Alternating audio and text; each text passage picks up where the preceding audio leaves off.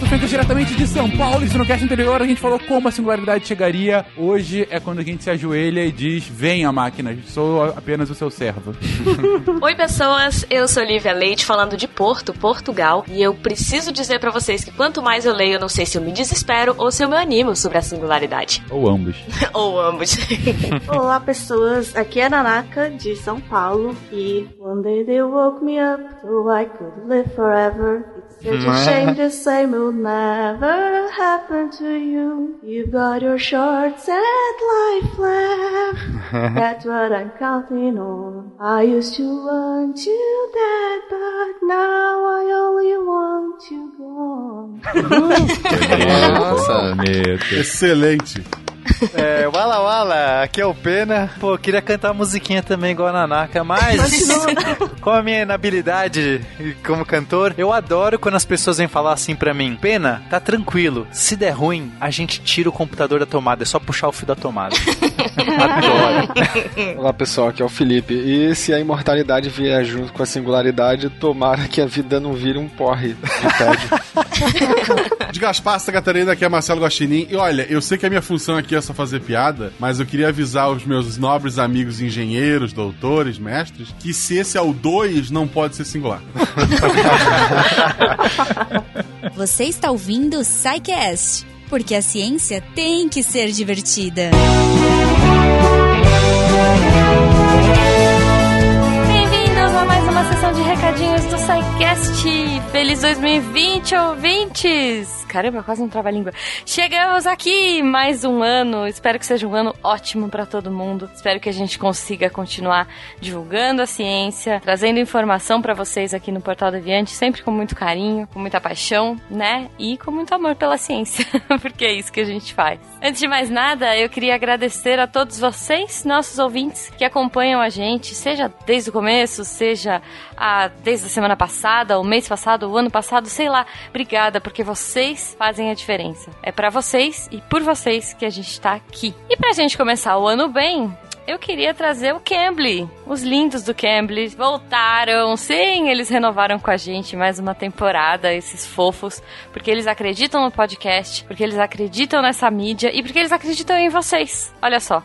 A gente falou um pouquinho de ano novo. O ano novo, como todo mundo sabe, é aquele momento de fazer os checklists, uh, de pensar na vida, de fazer as metas pro ano novo e ver se você realizou ou não tudo aquilo que passou e que você prometeu. Eu vou dizer que a minha lista ficou meio pendente aí com algumas coisas. Mas, enfim, detalhes, detalhes.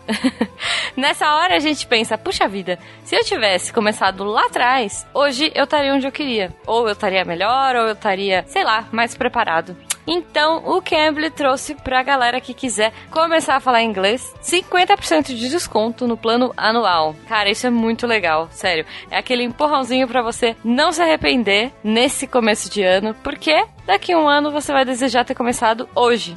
Eu falo por mim porque, caramba, eu demorei 10 anos para voltar a fazer faculdade e eu falei, nossa, caramba, mas eu vou me formar muito velha, eu vou fazer uma faculdade de 5 anos e, nossa, eu já fiquei 10 anos parada. Cara, nada a ver. Eu já tô quase no meio do curso, sabe? Passa muito rápido, a gente aprende muito e é o que eu falei, a gente só se prepara, né, pro futuro. Então, se você quiser conhecer o Cambly, você pode fazer aquela aulinha grátis, né? Que a gente sempre fala aqui, entra lá no cambly.com e usa o código SciCast. Mas, se você quiser começar a estudar já, a gente já falou aqui pra caramba do Cambly, uma super plataforma de aprendizado, muito bacana, muita coisa legal para aprender. Professores 24 horas praticamente, porque tem professor do mundo inteiro. A hora que você quiser aprender, sobre o que você quiser aprender, no nível que você tiver, são professores que vão atender a sua demanda, né? Então, assim, se você quiser começar a aprender, se você já quiser entrar o ano arrebentando no inglês, é, você pode usar os nossos códigos promocionais, que é o SciCast 50. E se você quiser colocar seu filhote aí, o seu pequeno deviante,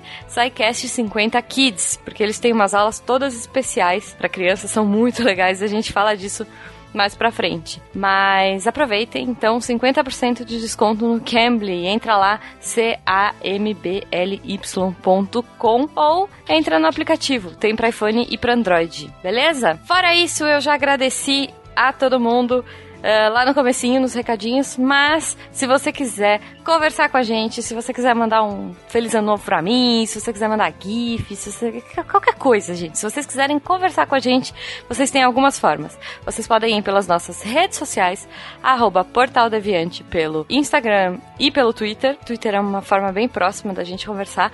Se for uma coisa mais fala que eu discuto, contato arroba E se você quiser deixar sua opinião sobre esse episódio, tirar suas dúvidas, mandar, enfim, GIFs legais ou considerações novas que a gente, ou coisas que a gente não falou no episódio, você entra no post aqui desse episódio e comenta lá. Com certeza os nossos sidecasters estarão de olho para responder vocês e interagir certo? Se você quiser ajudar de outra forma, estamos aí a partir de um real, PicPay, Padrim, Patreon. A gente já agradece de antemão. E se você não puder ajudar financeiramente, mostre o SciCast pros amigos. Espalhe esse amor deviante para que a gente possa continuar divulgando ciência por aí, certo? Já falei demais, já me empolguei. Gente, um beijão para vocês, um ótimo episódio e até semana que vem.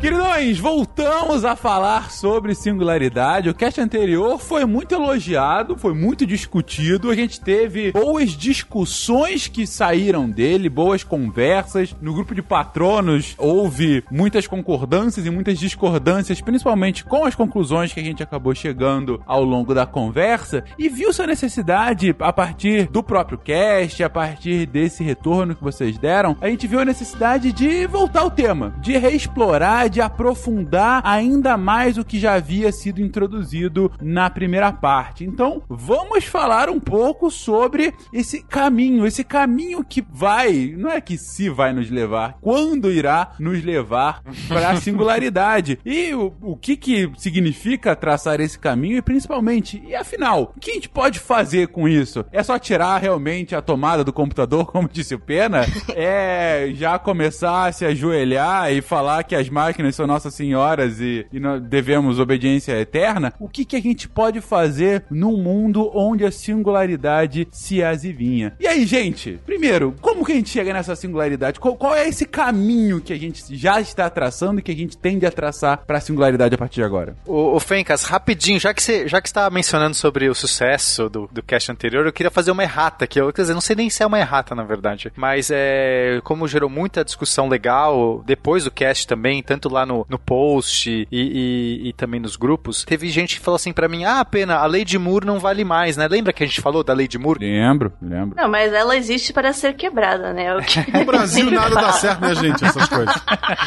que, então, a, a, lei de Moore, ela originalmente, ela de fato, ela não, não vale mais, porque quando ela foi anunciada, o, o cara lá, o Moore, ele tinha falado em termos de número de transistores. O cara tinha sido específico, assim, olha, o número de transistores dobra dobra a cada 18 meses. Mas isso já acabou, isso não, o número de transistores não mais dobra, a gente não consegue mais é, nessa mesma taxa. Ah, mas olha, eles põem esse slide da lei de Moore em tudo quanto é palestra sobre qualquer tipo de tecnologia. Uhum, é, mas, é mas o que importa pra gente não é mais o transistor, porque a, a, agora a gente tá falando de potência de computação, né? Isso que é o relevante. Então, por mais que a gente não, não. Se a gente tem outras melhorias que acontecem, seja porque você consegue ter um paralelismo de processadores, se você não consegue por mais transistores, mas você cria um processador com vários cores, ou porque você muda a tecnologia, você deixa ela mais eficiente, tanto na parte de softwares quanto de hardware. É, para nós, quando a gente está se referindo hoje à lei de Moore, é uma lei de Moore atualizada, seria uma lei de Moore falando em termos de processamento, tá? Então isso ainda está valendo, assim, a gente não tem como medir dentro da própria lei de Moore, assim, no, porque esse, isso é em média, né? Uma, mas aparentemente, olhando de longe, ainda a gente está nesse crescimento exponencial. E mesmo que a gente tenha períodos de estagnação, assim, pequenos períodos, você fala assim, nossa, aqui não, não valeu isso, não, não é diariamente, o que importa é num período grande. E se, sei lá, a gente tiver um advento como a computação quântica, é o suficiente para você dar um, mais um salto absurdo. Então, um salto quântico, eu diria. É, é, a gente não sabe quanto tempo vai valer a lei de Moore. Por enquanto tá valendo aí, tá seguindo. Só mais um detalhezinho também que eu acho que vale a pena é, é, corrigir. Eu tinha falado no cast anterior que o tempo, né,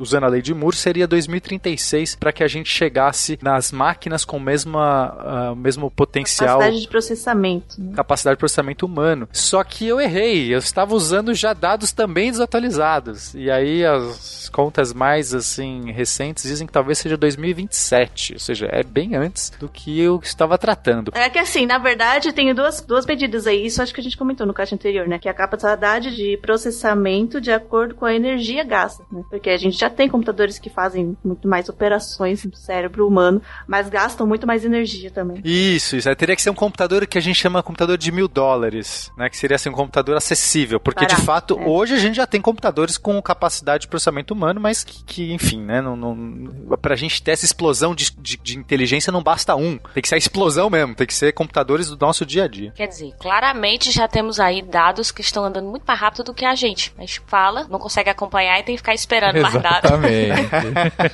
Quando a gente fala, já tá novo. Não, é, isso é tão curioso que, que os exemplos que a gente colocou na pauta, a gente foi ver agora, porque a gente não chegou até o final da pauta, estão todos desatualizados. Eu falei assim, nossa, mas tá tipo, não dá nem pra usar mais. Essa pauta se desatualizou em um ano. Se a gente usasse todos os exemplos atualizados aqui nesse cast, quando ele fosse sair já iam estar desatualizados, porque o negócio é muito rápido mesmo. Exato. É bom lembrar que isso da data do, do computador muda, porque cada vez que o Arnold volta no tempo, muda a data da. da... a, a data do juízo final muda. Que referência excelente, Gosta, parabéns. E, e, dessa, desse disclaimer inicial do, do Pena referente ao cast passado, eu só digo que esse podcast, esse programa, tá, é o primeiro programa que a gente tá lançando agora em 2020, tá, tá sendo lançado agora dia 3 de janeiro de 2020, com essa data atualizada, então, gente, temos aí oito anos para... Oito não, sete anos para a- as máquinas, máquinas populares terem a mesma capacidade de processamento do cérebro humano. É isso. Mas isso é em dólar, gente. Põe aí uns 50 anos.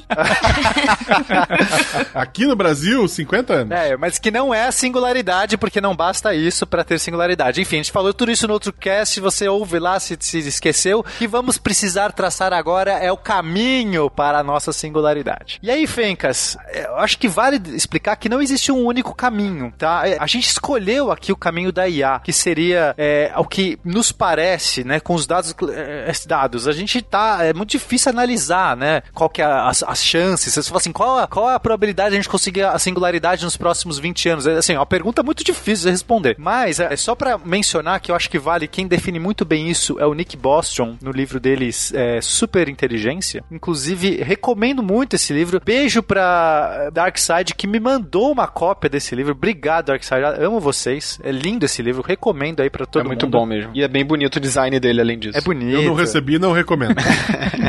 Eu li também, ele é bem, é bem fácil assim, de É, e é bem completo. Acho que ele, ele aborda muitas questões e tal. E aí ele fala, né? E fala muito bem que a gente tem outros caminhos. Um deles seria a emu- emulação completa do cérebro. Ou seja, a gente poderia avançar na, nas nossos computadores a ponto de conseguir emular completamente um- uma estrutura do cérebro humano. E aí, nesse caso, a gente não tá falando da superinteligência das inteligências artificiais, mas sim uma superinteligência do cérebro humano. Você pega, você pega o, o cérebro humano, você reproduz o cérebro, cérebro humano, e aí você levaria isso colocando um clock mais rápido, colocando uma, uma simulação maior, né, com mais hardware e mais tudo mais. neurônios, like, não necessariamente mais neurônios significa melhor Exato, precisa aproveitamento ser- deles. É, Mas assim, seria nesse sentido, né? De você ir pelo caminho de vamos imitar, tentar fazer uma, imitar o que é o cérebro humano. Exato. Como a gente hoje nem sabe como funciona o cérebro humano, parece que esse caminho é muito, ainda tá muito tá mais distante. É, a gente já tem agora alguns, algumas tentativas, tanto de, de digitais, digamos assim, né?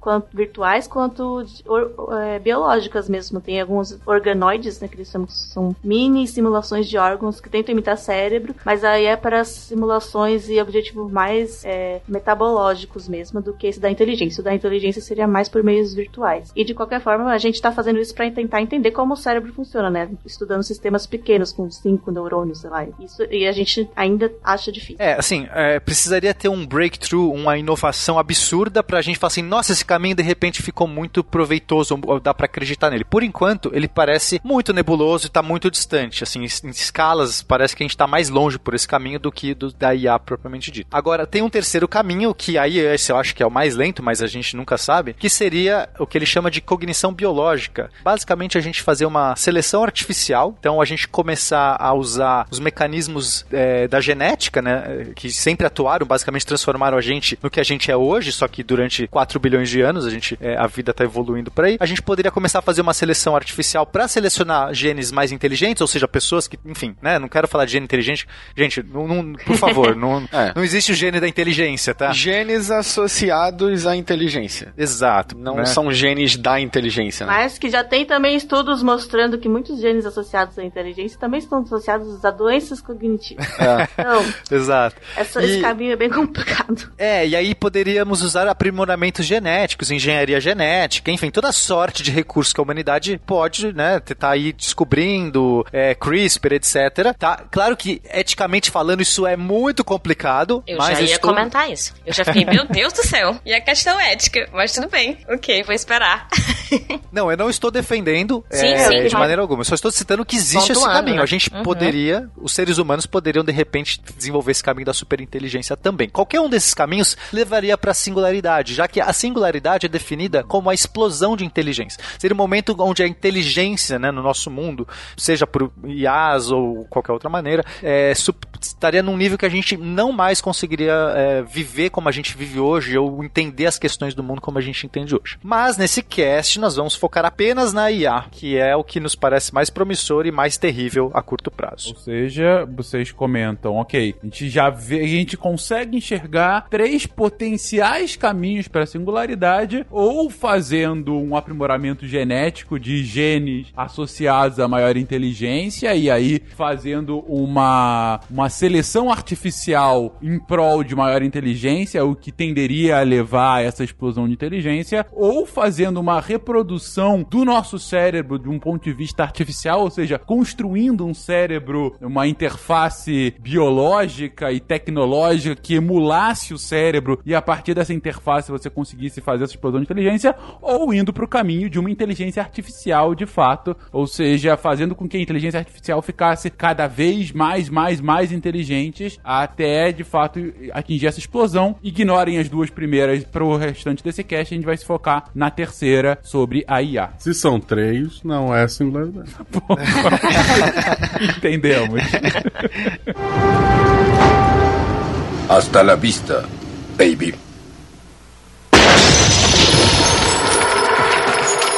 Aí a gente tem que entender um pouco, Fencas, é, já que a gente vai traçar esse caminho, quais são as formas que isso vai se demonstrar no nosso mundo, né? E provavelmente isso vai acontecer de todas as formas. Mas, novamente, né, o, o Nick Boston define essas três formas. Eu gosto muito, eu tô usando a abordagem dele aqui, tem vários jeitos de ver essa questão, mas esse comecinho eu acho que é legal usar essa abordagem que eu acho que é, é bem completa. E aí ele define que a gente tem três formas de, de, de acontecer essa, essa superinteligência, ou seja, essa singularidade. É, uma seria que ele chama de superinteligência rápida, que é basicamente um cérebro, uma máquina, uma, uma inteligência que funciona igual à nossa, só que muito, muito mais rápido. Então, digamos que você, Fencas, para fazer uma tarefa, sei lá, você precisa ter um problema aí, você quer, sei lá, projetar um negócio, submarino, tô projetando um submarino, eu quero projetar um submarino, tem que fazer contas, eu tenho que não sei o que, entender. De repente, é, eu levo um mês aí para fazer tudo que eu preciso, explorar, pesquisar, fazer as contas, descobrir e tal. E aí esse ser faria em um segundo. Tipo, faria tudo isso em um segundo. Ele, ele seguiu os mesmos passos que eu. Não é que ele pensou diferente, ele, ele teve uma solução incrível. Ele fez tudo que eu fiz, só que em um segundo. Tipo, ele foi mil vezes, cem mil vezes mais É rápido. como se você tivesse todo o tempo do mundo pra resolver seus problemas. Exato. Agora imagina a gente, né, tentando resolver problemas da humanidade, tendo uma escala de velocidade absurda. Isso, isso já pareceria pra nós uma superinteligência, né? Qualquer pessoa que tivesse um- o melhor aluno, o aluno da classe lá, de repente ele consegue fazer tudo numa escala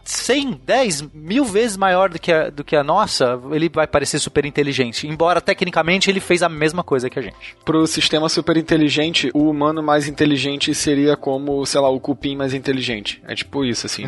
Eu adoro essas comparações pra sentir a gente um cocô.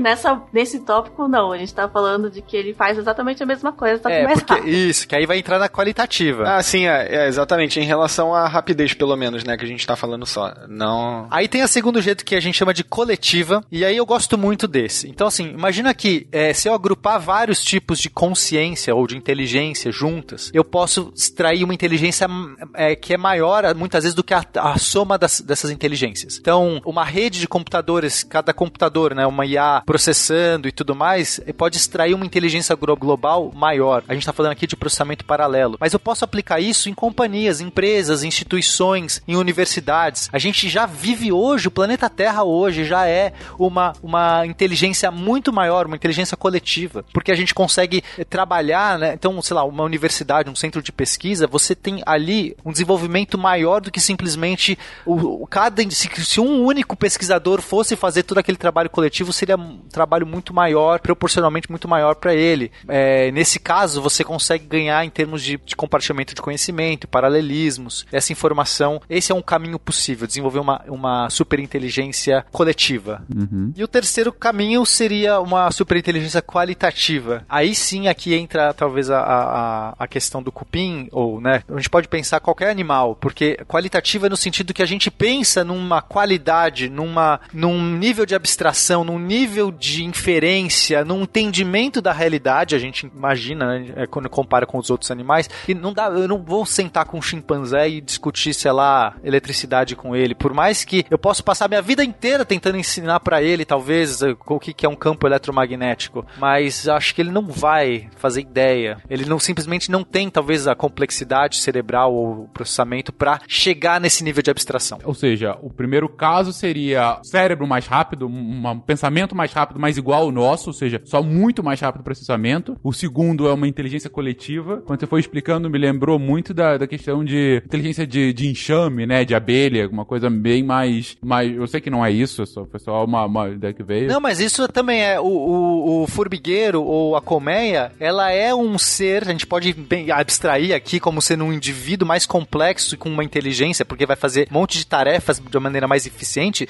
do que cada indivíduo, mesmo o coletivo dos indivíduos, né? Se você somar a inteligência de todas as abelhas do, do, da, da colmeia, ela não é a inteligência de como conseguir gerir, procurar alimento, se adaptar à temperatura, que uma colmeia inteira faz de uma maneira muito eficiente. Então tem tudo a ver sim, Fencas. E o último ponto é nossa diferença de macaco do, do resto dos outros animais, é um nível de abstração. Quando você foi me explicando, na verdade, me lembrei de Her, o final de Her, né?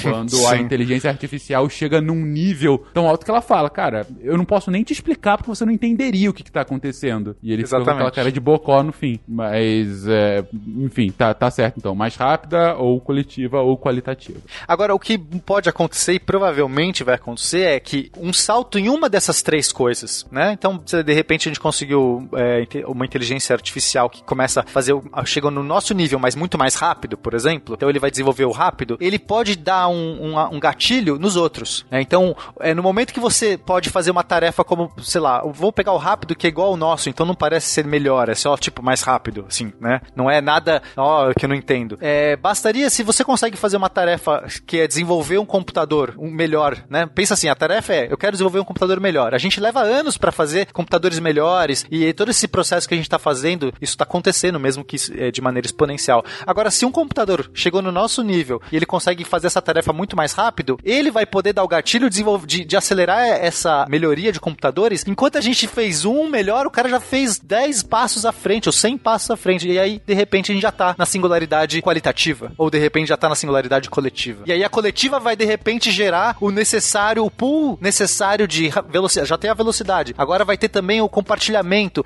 o paralelismo e aí vai gerar a qualitativa. Então a gente meio que acha que um salto num desses pode gatilhar todos os outros. Entendi. Ou seja, assim que houver de alguma forma um desses, vai ser um negócio tão diferente do que a gente consegue, vezes, se quer imaginar que os outros dois vão ser questão de tempo e um tempo muito rápido. É, é realmente. É, tudo vai ser reajeitado e de repente essa super inteligência já tá no outro patamar. É, é tudo uma suposição, né, Fencas? Assim, a gente não tem prova nenhuma de que é possível a, a singularidade, mas não tenho nenhum bom argumento dizendo por que não. Até hoje eu não consegui ver um argumento categórico, algo que você fala assim, não, realmente aqui a gente tem um empecilho que é um nível. Então, em princípio, é exatamente isso. Um salto em qualquer uma dessas deve engatilhar coisas nas outras também. Já tá claro a questão do, do como essa superinteligência via inteligência artificial, que é o ponto do episódio do hoje, é, pode chegar a acontecer, pode é, engatilhar o que a gente está denominando de singularidade. E como que a gente vai ver isso acontecendo? Digo, é, é,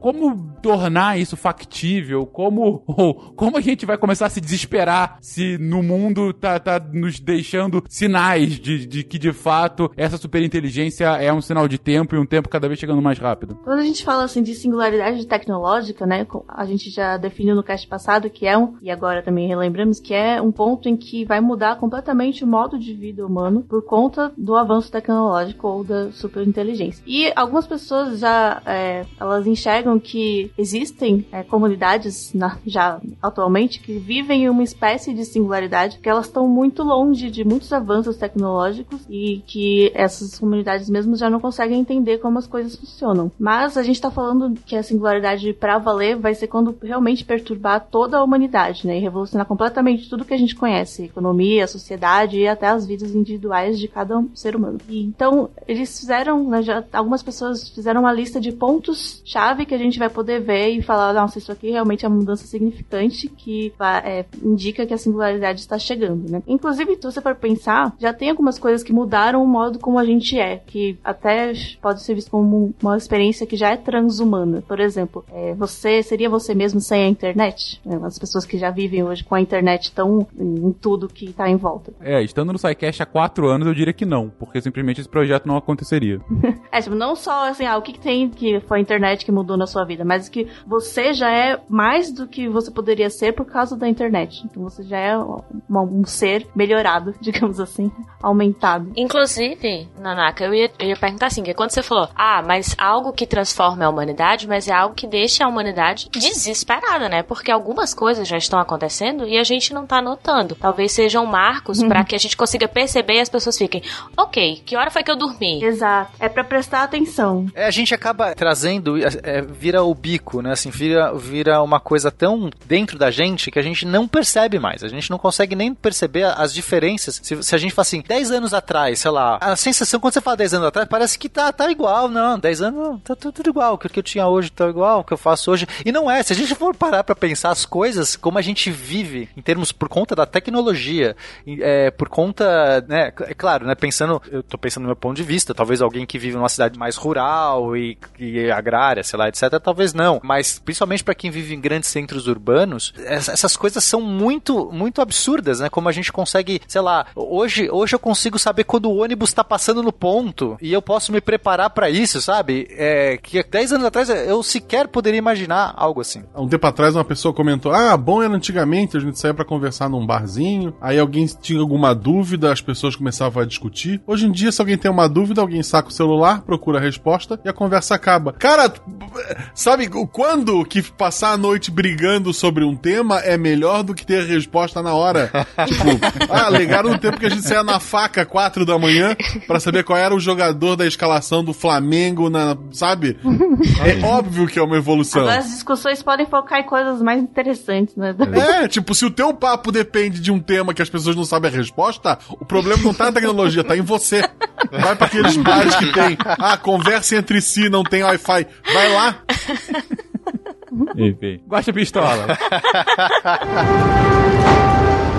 Hasta la vista, baby.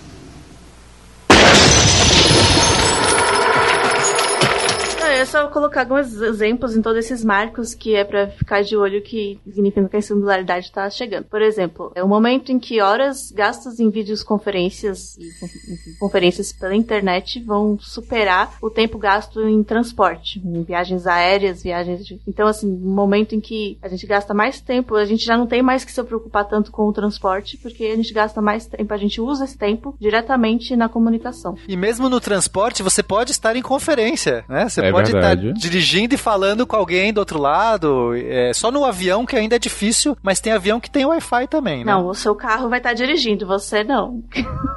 e isso, é, pelo menos de viagens aéreas, entre né, videoconferência e viagens aéreas, parece que já ultrapassou em 2015. É, eu ia falar que no meu caso já ultrapassou faz tempo. Tipo, quantidade de vezes que eu viajo, quantidade de vezes que eu faço conferência, agora imagina isso multiplicado pro mundo todo.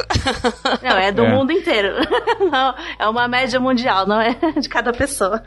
Tem gente que nunca viajou de avião na vida, né? Eu digo que o trabalho que eu faço hoje só é possível por conta de videoconferência. Digo, a sede da minha empresa, na verdade, fica no Rio e eu, semanalmente, se não com mais ainda frequência, tenho que falar com o meu chefe e com, com os meus pares para que é, o negócio aconteça. E olhe que a nossa diferença aqui é Rio e São Paulo. E eu sei que tem muitos ouvintes do SciCast que. Cara, eu tô do outro lado do Oceano Atlântico e eu tô trabalhando. Não sei. Tipo, eu tô trabalhando na escola e, e, tipo, é, a gente tá com algumas coisas pra resolver e eu tô conseguindo resolver daqui só por isso, sabe? Era uma coisa que era inimaginável, era possível já, mas era inimaginável pra mim até poucos anos. Mas eu continuo tendo um monte de trabalho e consigo resolver daqui, né? Sem precisar estar na Terra, ligado à Terra. Mas seria mais engraçado se pra gravar o SciCast todo mundo pegasse um avião. Isso seria.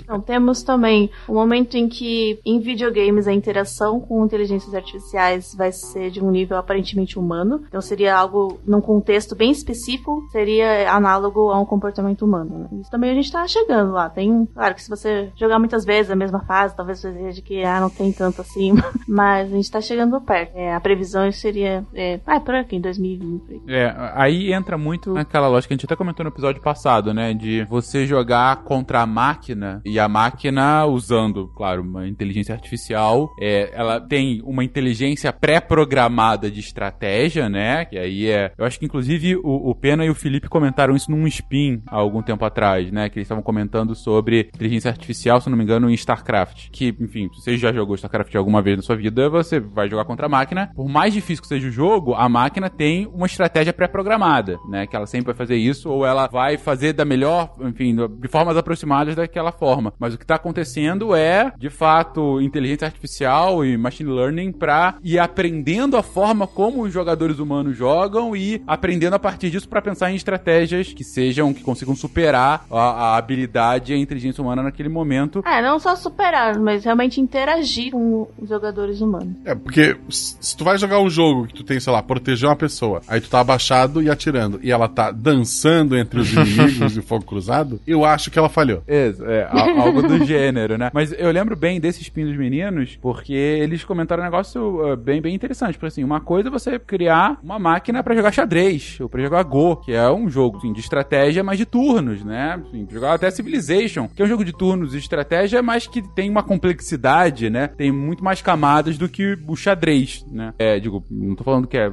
Ah, bom, vocês entenderam. É, outra coisa é um jogo, enfim, em tempo real, né? Que a máquina tem que adaptar a forma de jogar no momento que está interagindo com aquele jogador. Então, é de fato a necessidade de uma interação com aquele jogador. Então, fica claro realmente essa evolução. É, e, e, e Fencas, é, até o xadrez tem casas marcadas. Eu posso pôr a minha peça aqui ou ali e cada uma tem um jeito de andar. Um cenário, como por exemplo o de StarCraft, ele é um cenário aberto, no sentido de qualquer lugar é lugar, qualquer pixel do cenário é possível. Então, a complexidade para um computador entender e categorizar e chegar no nível de abstração para falar, ok, eu tenho que pegar recurso. Eu não é mais eu tenho que andar até o ponto tal. É, é, é muito maior, então é muito mais difícil. E de fato, né, a gente tá vendo essa explosão das IAs nos videogames está acontecendo hoje. A gente, a gente também já não percebe, é porque isso tá muito integrado, mas a gente tá cada vez mais ficando mais natural. Os jogos estão respondendo, a gente tá conseguindo simular, fazer dramatizações em computador, em jogos de videogame, que nunca seria possível cinco anos atrás. E você fala assim, cara, não, não dá, não, não, dá para você viver uma história, um arco dramático com, com personagens reagindo ao que você tá fazendo na tela, porque fica chato demais, fica idiota, não, não é real. Você não acredita naquilo. E agora a gente tem vários jogos que te mostram, né? Ainda não, não chegou lá. A gente não, não tá na perfeição, não é um teste Turing, não tá passando teste Turing. Eu não tô achando que eu tô jogando ainda no, no multiplayer lá e eu tô jogando single player, mas o caminho tá traçado, tá, tá dado. Vai acontecer muito rápido. Ah, sem dúvida. Aí tem algumas outras medidas, por exemplo, quando a gente tiver realidade virtual praticamente realista e super imersiva, o que a gente já tem, na verdade, porque tem, existe gadgets assim que você que faz, que você coloca no corpo inteiro e que simulam todas as sensações, né? Tipo, a gente acha que ainda não tem gosto. é, só, só não tá difundido isso, né? Assim, são... É, exatamente, porque essas, esses marcos eles precisam ser largamente acessíveis, né? Precisa ser, tipo, a regra do mundo. Nesse momento que você puder jogar The Sims, vivendo de fato, né? Com todos os seus sensores. É a Matrix. É, a Matrix. É Matrix. As pessoas, muitas vão optar por ficar. Por que, que eu vou viver na vida real se eu posso viver no meu mundo do The Sims? Exatamente é, a Matrix. O dinheiro vai acabar, você vai vai ficar em débito, aí só vão te desligar e você vai morrer feliz. Seguindo. É, quando as casas tiverem, tipo, cada residência tiver mais de 30 aparelhos conectados globalmente, eu não sei por que esse número, mas acharam que é um número que significa um grande marco. E eu acho que a gente tá bem perto também, se você for contar todos os aparelhos que tem numa casa, numa casa, claro, bem conectada, né? É, e globalmente aí, se você dividir por toda a população do mundo, ainda temos um problema. É, isso, globalmente não estamos perto, mas as- já existe. Mas muitos lares já, já passaram desse número. Não, com certeza. E aí eu faço referência, inclusive, à ótima série, caso não tenham visto, vejam, Years and Years, e que justamente ela mostra a, a evolução de uma família de classe média inglesa é, de 2019 até 2032, 2033, mais ou menos. E é legal porque é de uma família de classe média, não é assim alguma coisa excepcional, é o dia a dia da, daquela, da- daquela família. É Tipo, de volta pro futuro, você vai fazer pizza no micro-ondas. Exatamente, é, é a história dos comuns do futuro, né? Esse é o negócio. E uma das coisas que é notável, da- bom, tem muitas coisas notáveis da evolução tecnológica, mas uma das que a- elas, as pessoas, é, é muito legal como é feito na série, porque é de uma naturalidade que você vê assim, que pra você espectador é uma coisa assustadora de diferente, mas pra eles é uma naturalidade realmente como ligar uma lâmpada, né? É justamente essa interação com objetos na internet das coisas, em especial com esses essas Alexas da vida, né? Esses lá, se eu não me engano, chama-se Senhor. E que no início é uma máquina, tal qual o Alexa e esses assistentes, e que nos últimos anos é um negócio que tá na casa. Eles até brincam com isso. Que tem a personagem mais, mais velha, que é a avó lá, falando: Não, eu gostava do senhor quando ele era máquina. E aí a filha dela fala: Mas agora o senhor tá na casa inteira, é só você falar com ele. E aí a casa responde, entendeu? E é um negócio, é realmente, quando ele falou isso, caraca, e tipo, daqui, no- nessa timeline da série, era em menos de 15 anos o negócio acontecendo, né? Alô, Fecas, não estou te ouvindo. Tá, tá muito ET Bilu. Não, tu, tu passou pela singularidade durante a tua fala, porque eu não.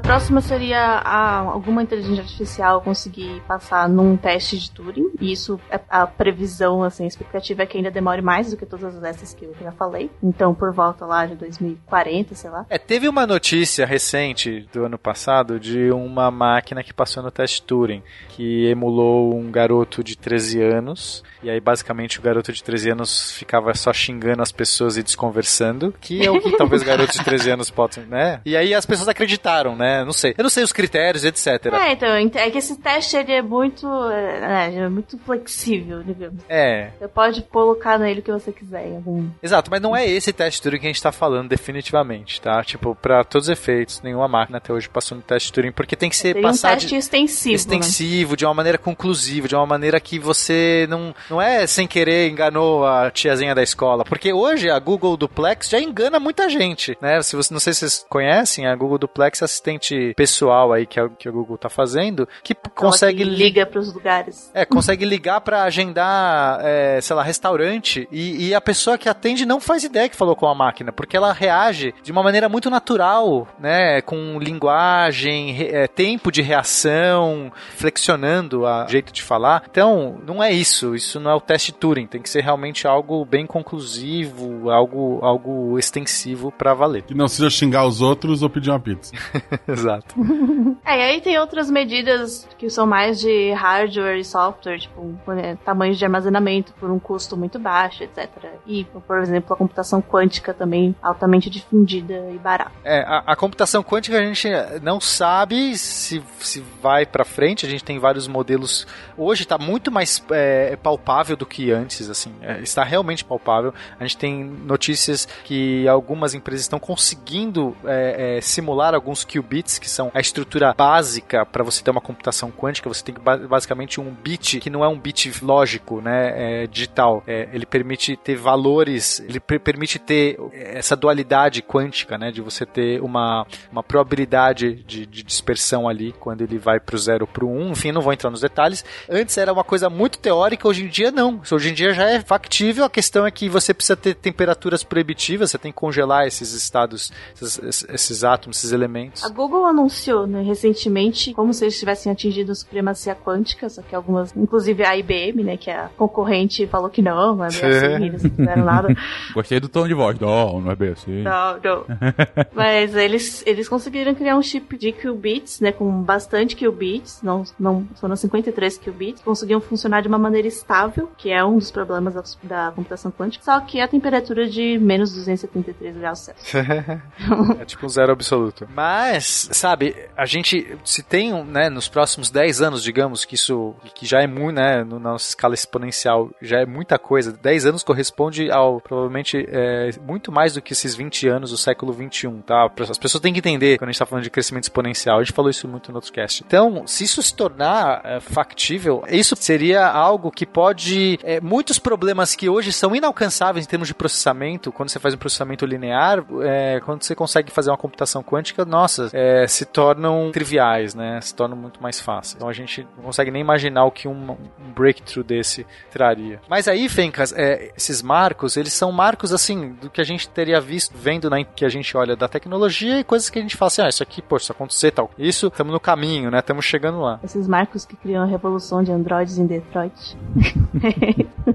Mas a gente pode também mapear alguns marcos em termos da, da IA mesmo, da inteligência artificial. Que aí é, é meio que tentar fazer esse trilho, né? A gente não sabe, aqui já vale um disclaimer. Como grande parte dessa pauta a gente não sabe. A gente dá para falar que ah, é assim que vai acontecer. A gente só tem como imaginar que, que quando a gente olha né, o jeito que o cérebro humano funciona, ou, ou escalas de pensamento em outros animais, ou mesmo como as máquinas, os softwares e, e, e, as nossas interações estão funcionando, então a gente imagina que existe um certo caminho. Mas, novamente, esse caminho não, não é necessário acontecer. A gente não sabe se o, o desenvolvimento das máquinas vai seguir o que a gente espera. E muito provavelmente, em alguns níveis, não. É só pensar, por exemplo, o que a gente esperava da internet na década de 90 e o que ela tá fazendo, tipo, hoje. Na década de 90 se esperava que a internet ia ser o espaço de compartilhamento, a gente ia conhecer pessoas muito diferentes e, ok, nós tínhamos algumas previsões, mas não significa que vão seguir exatamente os mesmos passos que estavam sendo pensados. Tanto é que agora a gente está vivendo e vendo as bolhas que se criaram nessa internet. A diferença é que agora a gente está tendo que dar respostas para décadas, mas é, é muito distante uma década. Né? Antes você dava uma previsão ou você dava uma, uma análise ou um número para 20 anos. Hoje,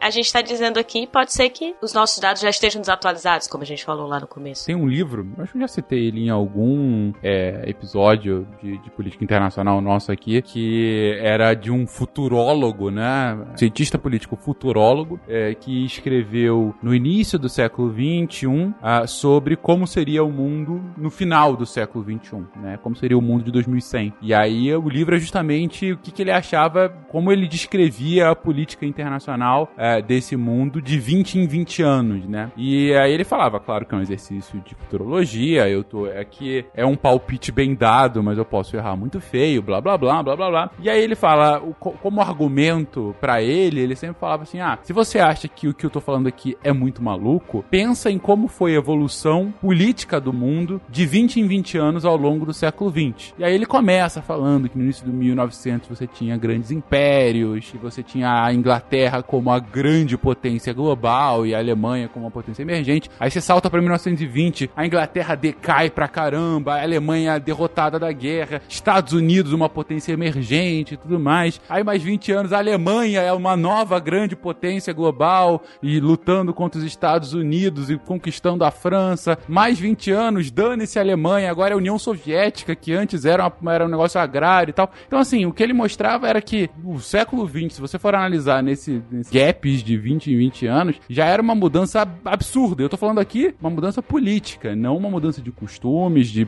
de eh, tecnologia, da, da cultura em si. Então, de fato, qualquer tipo de previsão que a gente vai fazer é sempre um palpite bem dado, baseado no nosso conhecimento de hoje, mas que vai ser, que vai ter interferência da própria realidade. E pensando na- na- no seu exemplo, Lívia, quando eu penso no que, que a- se dizia da internet nos anos 90, eu lembro de pessoas falando que você ia poder visitar museus. E aí, aquelas animações 3D de você entrando no museu, sabe? Exato. No Louvre pra visitar a- as, as imagens de lá. Mas enfim, Já que tu citou um livro, eu posso citar um livro também? vamos lá. 79, li eh, 79 filmes para assistir enquanto dirige, do Choque de Cultura. É, Ele define a internet como. A, ele coloca aqui, A internet, por exemplo, é como se fosse a antiga banca de jornal. Só tem notícia falsa e pornografia. Obrigado. Mas então, como que seria esse nosso palpite bem dado do futuro, desses milestones tecnológicos? Então, pensando nas IAs, né? Então, a gente teria as IAs aprendendo modelos preditivos, ou seja, ela conseguiria, é, a partir de alguma observação, de algum comportamento que ela, que ela viu, que ela, que ela experimentou, ela vai conseguir fazer, inferir coisas que ela não experimentou, né? Que é o preditivo. Você poder, eu vejo uma maçã caindo e falo, olha, talvez se jogar uma laranja, cai também, talvez se jogar pra cima, ela vai cair. É, é- é nosso contato com o mundo, a gente basicamente, nossa inteligência, a gente consegue o tempo todo fazer previsões, né? Você, a gente lida com que a gente tá, é, nosso, nossa imaginação do, do futuro próximo. E aí, se as máquinas conseguirem fazer esse tipo de aprendizado preditivo, já seria um grande marco. A gente tem o segundo marco, que seria as máquinas conseguirem aprender por observação. Aí sim, é, eu consigo ver outras coisas, sei lá, pessoas fazendo uma certa coisa, e eu aprendo só de ver, entende? Eu não preciso ter feito. Isso a gente sabe, né? É, Os, as nossas crianças é, aprendem por observação.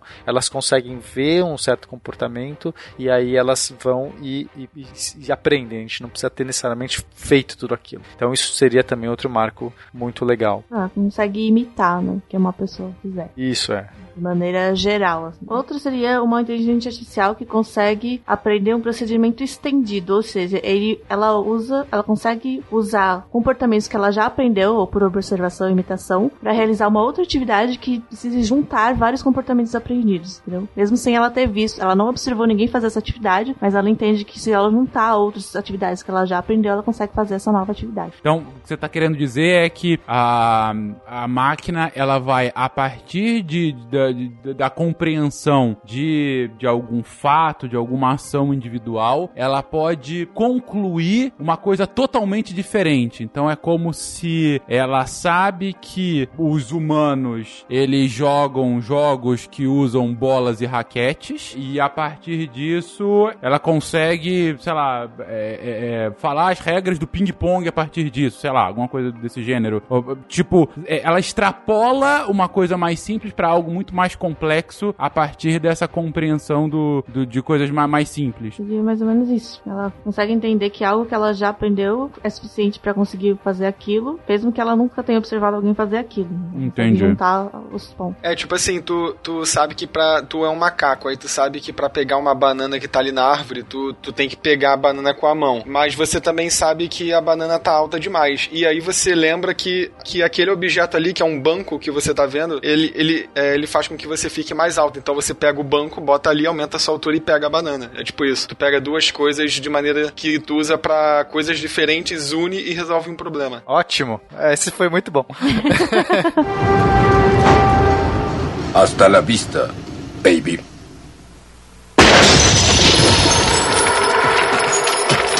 A IA pode desenvolver linguagem natural e, na verdade, nesse assunto a gente já está vendo isso acontecer. É, a linguagem é uma coisa muito complicada no geral, assim, é, é, tanto é que a- essa linguagem complexa a gente só vê nos seres humanos, né, assim, nesse nível de complexidade, comunicação, etc. Enfim, não quero nem fazer juízo de valor com animais, mas desenvolver uma linguagem natural é algo, uma tarefa extremamente complexa. Mas a gente tem visto é, é, que, que por muito tempo pareceu que era uma barreira, era uma coisa assim, cara, não, nunca as máquinas vão conseguir entender e, e reagir e, e, se comunicar nesse nível natural, de linguagem natural. E a gente tem visto avanços absurdos recentemente, nos últimos, sei lá, cinco anos, a gente tem visto um, um avanço muito grande em linguagem natural. Então eu acho que essa é uma das barreiras que, que deve cair, assim. De... A gente já tá caindo em fake news escrito por máquina, gente. Assim, amanhã você não vai ter, tem como mais diferenciar. É, algumas, inclusive, né? Você já tem justamente inteligências artificiais que você só dá o tema e ela já escreve uma notícia, uma redação, um estilo linguístico próprio, emulado e que você quase não diferencia realmente. Tem que ser um expert realmente para diferenciar de algo real, né? De algo escrito por um humano. Mas acho que o grande exemplo é a Google Duplex, que de fato ela fala. Ela tem um. Ela é meio que, digamos assim, que ela entende o, o objetivo, a informação que ela está tentando passar. É diferente dessas que a gente dá um tema e ela escreve um texto, ela é baseada em. Na verdade, ela junta né, o padrão de vários textos que ela já viu. Mas a, a Duplex, por exemplo, ela consegue realmente se comunicar com a ferramenta de uma linguagem natural. É, a pessoa vai reagir de uma maneira não programada, ela vai entender um contexto daquele, daquela reação, daquela expressão, ela consegue reagir da maneira como ela recebeu aquela informação, que é diferente. A pessoa de repente falou gritando com você, ou ela usou uma gíria, ou ela tirou um sarro de você. Você reagir a isso de uma maneira natural, de você entender o contextos, de você é, pegar a nuance, não é só a informação, não é só ah, a pessoa que é não sei o que, ela falou dessa maneira. Isso que é realmente. E a, Google Duplex incrivelmente faz essas coisas, né? Pelo menos nos exemplos que a gente viu, né? A gente é, tem ainda chão para frente, né? Não, não, não, chegamos lá, mas eu acho que essa é uma das barreiras que, que deve cair rápido, eu acho. Principalmente se a gente lembrar, assim, porque eu acho que a gente precisa estar sempre lembrando que se fala da Google, por exemplo, a quantidade de dados que ela possui para poder ela conseguir resolver qualquer coisa, para ela aplicar qualquer coisa, porque quando a gente fala, ah, mas tem essa informação e tem essa. Quando é um ser humano, a gente pensa em uma experiência, duas experiências. Mas quando a gente está falando de inteligência artificial, a gente está falando de uma base de dados que é gigantesca, né, para poder combinar todos esses dados e aí poder identificar quando que é um grito ou se seria uma, uma fala um pouco mais suave. Tudo bem, vamos. Queremos acreditar que vai, vai demorar? Talvez queremos acreditar. Mas é, entender que essa velocidade já é muito grande, né? A velocidade de informações de quantos. que tipo de foto nós estamos postando, ou poses, ou o que nós estamos vendo, ou que dados nós estamos fornecendo. É, a gente precisa pensar isso em escala global, né? Tá todo mundo o tempo todo alimentando a, a, as redes, por exemplo, e esses dados estão indo para algum lugar, né? Ou estão indo para vários lugares. E esses dados estão sendo combinados estão sendo utilizados para isso. Então a gente precisa pensar também nessa dimensão que eu acho que às vezes alguns de nós, tipo, eu penso, eu tô falando por mim, né? A minha experiência, às vezes a gente esquece. E aí quando eu paro para pensar na quantidade de dados que tá circulando nesse momento, aí me dá um certo desespero que eu falo, é, realmente, não tá muito longe, é tipo, hoje que vai acontecer isso. Nem sei se eu tô conversando com máquinas, se vocês são máquinas, não sei. É, já não. Quem me garante? Nunca vi vocês. Quem sabe. pode ser sim, pode ser que não. Não, mas eu entendo seu ponto, Liga. Realmente é algo, é algo a ser considerado, sem dúvida alguma. E mais, aí a gente tem o seguinte, uma vez que você é, desenvolveu uma linguagem natural e você entende esses né, contextos, tem uma abstração, você pode aprender apenas por instrução, né? Então eu consigo te ensinar alguma coisa, Fincas, ou tô aqui falando para os ouvintes, a gente está passando conhecimento só por instrução, só falando, a pessoa consegue, né? Eu posso ensinar uma receita de bolo para você, só te explicando coisas e, e tudo mais, e a pessoa aprende. Então a máquina poderia aprender apenas por alguém explicar para ela. Nunca nem observou alguém fazer, nunca nem ela não fez. Ela alguém alguém conta. Olha, pega essa bola, arremessa ali e aí desse jeito vai fazer uma cesta. Ah, legal. Ela vai lá e faz a cesta. É, e a partir daí ela também teria disponível todo o conhecimento que a gente já deixou aí explicado, escrito. Basicamente, é. É só ela ler qualquer livro e pronto, ela Exato. já sabe como nos dominar. Mas assim, eu, eu acho que isso pode até ser perigoso. Eu lembro de ter lido um artigo há um tempo atrás de que era um software para prever é, a questão criminal nos Estados Unidos de quanto de pena que as pessoas iam levar. E como ele era baseado em dados anteriores, ele normalmente dava penas muito maiores para negros porque pelos dados que ele tinham, eles é, costumavam ser reincidente, ou os juízes costumavam dar penas maiores, então o software entendia que ele tinha que dar pena maior também. Então a máquina acabava reproduzindo o racismo que existia na, naquelas pessoas, simplesmente porque a base de dados que ele tinha tinha essas informações de negros sendo mais vezes é, é, considerado culpados, aquele tipo de crime normalmente ele, ele acaba pegando uma pena maior e tal. Então acaba que a informação que tu dá para a máquina, às vezes tu acaba reproduzindo coisas, falhas, né, que o ser humano já teria normalmente. Sim, sim. É, esse é o grande problema do treinamento de máquina, né? Que a gente já a gente comentou no SciCast de Machine Learning, né? Que justamente quando é baseado só em dados, né? O que importa, na verdade, é a qualidade dos dados que a gente dá para a máquina. Né? Então, isso é outro. Mas a gente está falando aqui, não, de que a gente, de que a inteligência artificial conseguiria realmente entender instruções e explicações, entender o que está ali, entendeu? Entender as informações, não simplesmente identificar um padrão, simplesmente não, porque isso também é complexo, mas identificar um padrão e aplicar ele. Mas então, Nanaka, essa parte, essa parte doida, porque é, a gente, nós seres humanos, nós absorvemos cultura. E, e, e por exemplo, com um treinamento, né? Quando você está treinando uma, um machine learning, etc., você tem o momento do treinamento e é o momento que você fala, agora não estou treinando. A máquina, né? Ela sabe isso. Ela, quer dizer, ela não sabe, mas você tem, você passa por essa etapa. Nós, seres humanos, estamos o tempo todo nesse processo, né? Então, uma máquina que desenvolveu linguagem natural, ela está treinando o tempo todo também. Ela está o tempo todo processando os dados, é, refazendo. Todos os dados, eles aumentam a base de treino, né? Diferente do machine learning que a gente usa realmente, a gente divide, né? Agora a gente vai treinar, agora a gente vai testar. Agora... E aí, essa pessoa, por que, que ela essa pessoa, essa máquina, por que, que ela vai fazer? Ela vai começar a absorver cultura, porque é isso, a cultura nada mais é do que isso. A gente, a gente vive no. É, nós também aprendemos racismos e preconceitos, nós também, porque vi, viemos de um meio assim. A gente reproduz também cultura e, né, a gente tem que ficar desconstruindo o tempo todo. A gente tem que ficar questionando nossos valores o tempo todo, porque a nossa moralidade, ela é totalmente enviesada. É, tem toda uma questão tradicional. Essa máquina, ela também vai passar a reproduzir, mesmo nesse nível, Nanaka, não só porque é uma, uma rede neural que está achando padrões os, padr e os dados estão vieram de uma base corrompida. Não, essa máquina vai possivelmente explorar tabus, explorar valores morais, questões mais amplas, porque ela vem, ela está aprendendo constantemente uma sociedade humana que tem esses valores. E ela provavelmente vai reproduzir também. É muito louco.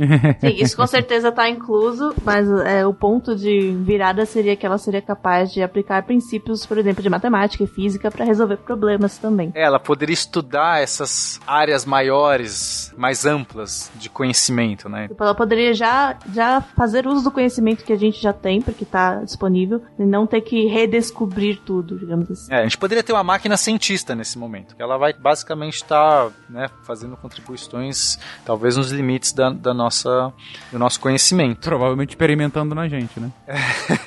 não, é que aqui ainda tecnicamente não é a singularidade. A gente está vendo, tipo, olha, uma, uma máquina que não, não tem uma super inteligência, mas ela já está fazendo coisas num nível de abstração similar ao ser humano. E aí, de fato, a gente vai chegar um momento que uma máquina vai resolver um problema. É, não é um problema que eu quero dizer assim, ah, como é que eu chego daqui ali? Eu digo, um problema, né, um problema categórico da, da humanidade, alguma coisa é, que desafia as mentes, que vem desafiando as mentes dos seres humanos, alguma máquina vai chegar a um ponto que fala assim, vou resolver esse problema aqui, ó, tá aqui, resolvi. E aí, nesse momento, a gente tá às bordas. Aí, aí acho que é o momento da singularidade, que é uma máquina se mostrou su super inteligente. Até porque a resposta a, provavelmente é a extinção da raça humana.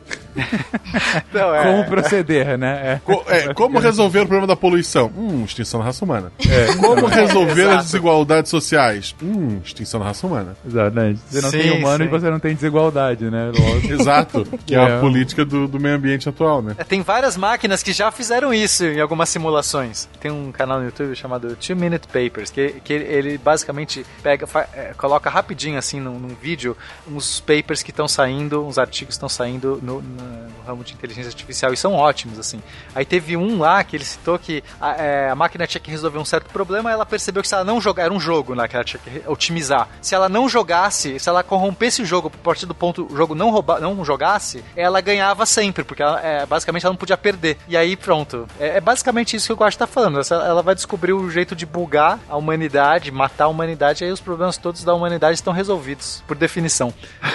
É, outro dia eu, eu, eu li também um, um artigo que os caras estavam usando uma máquina dessas aí, que aí ela, ela era uma simulação programada para descobrir a melhor intervenção para diminuir um tipo de câncer lá que eu não lembro qual. E aí, pelos dados que entraram no sistema, o algoritmo percebeu que o melhor preditor daquele tipo de câncer era a expectativa de vida. Ou seja, quanto mais velhas as pessoas, maior a chance de ter aquele câncer. Então a solução que o algoritmo inventou, é, que, que o algoritmo criou, foi diminuir a expectativa de todo mundo. Então ele, ele, ele faria as pessoas morrerem mais cedo de velhice só para não terem aquele tipo de câncer. Então, assim, é uma solução racional, mas mas não é a que a gente quer, né? É meio bugada. As máquinas fariam isso, né? Solucionou o problema. Solucionou o problema, exatamente. É, a gente ainda vai falar mais um pouco. Exato, é, e aí, Fencas, sabe o que, que essas máquinas podem ser? Né? É claro que a gente já tá entrando aqui como lidar com o momento da singularidade. Já estamos meio que avançando, mas tudo bem, é, é legal. É, a gente irá falar melhor como a gente se preparar desde agora, começar a colocar aí umas, enfim. Eu acho que esse exemplo é ótimo pra a gente se preocupar e dizer assim, olha, aqui uma justificativa pra gente a- em- discutir mais sobre esse assunto, pensar mais sobre esse assunto, porque nós já sabemos que a solução é destruir a humanidade. Agora a gente não pode deixar que as máquinas descubram isso. Exatamente. Não, é, é- mas, mas assim, a dificuldade maior talvez seja saber fazer as perguntas certas. Porque no momento que você tem essa máquina que pode resolver qualquer problema, se você fizer a pergunta errada,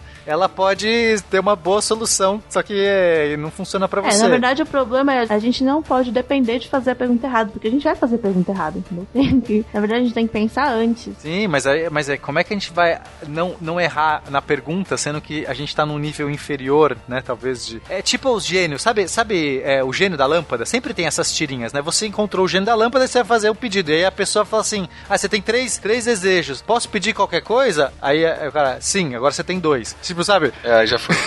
É, mas enfim, se você pedir alguma coisa errada, o gênio sempre consegue. Se você não pedir muito bem certo, o cara, o cara vai te dar aquilo que você quer, mas você vai sair zoado do processo. É, é- é basicamente isso. Mestre dos Desejos, um filme horroroso de terror dos anos 90. É o famoso eu quero uma espada que mate com um toque, aí você toca nela e morre.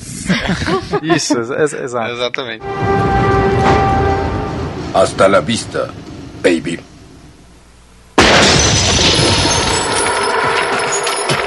Penquinhas, o que acontece é o seguinte: esses aqui são os milestones, né? as- os marcos do ponto de vista da inteligência. Agora, uma coisa que a gente não pode deixar de, de- de citar ou de colocar na nossa equação, porque isso vai mudar completamente muita coisa do- do- da humanidade, do jeito que a gente vê a tecnologia, é a questão da consciência. A gente chegou a falar no primeiro cast lá sobre eh, no momento que as máquinas eh, chegarem na, na superinteligência, ou seja, no, no momento que elas passarem no teste Turing, né, chegarem nesse marco aí, elas vão ter consciência, né? Isso é uma prova, uma prova lógica. Então, quando você coloca um ser consciente na parada, a coisa muda tudo, né? Porque primeiro questões éticas. É ético você acabar com a vida, né, ou com a, vai, vou chamar de vida, tá? Existência. existência de um ser consciente? É ético você aprisionar um ser consciente, forçá-lo a fazer algum trabalho, escravizar um ser consciente? Tem um monte de questões é, importantes. É claro que você fala assim, mas o que é ser um ser consciente? Né? Então, né, falar de consciência já é complicadíssimo, porque a gente não sabe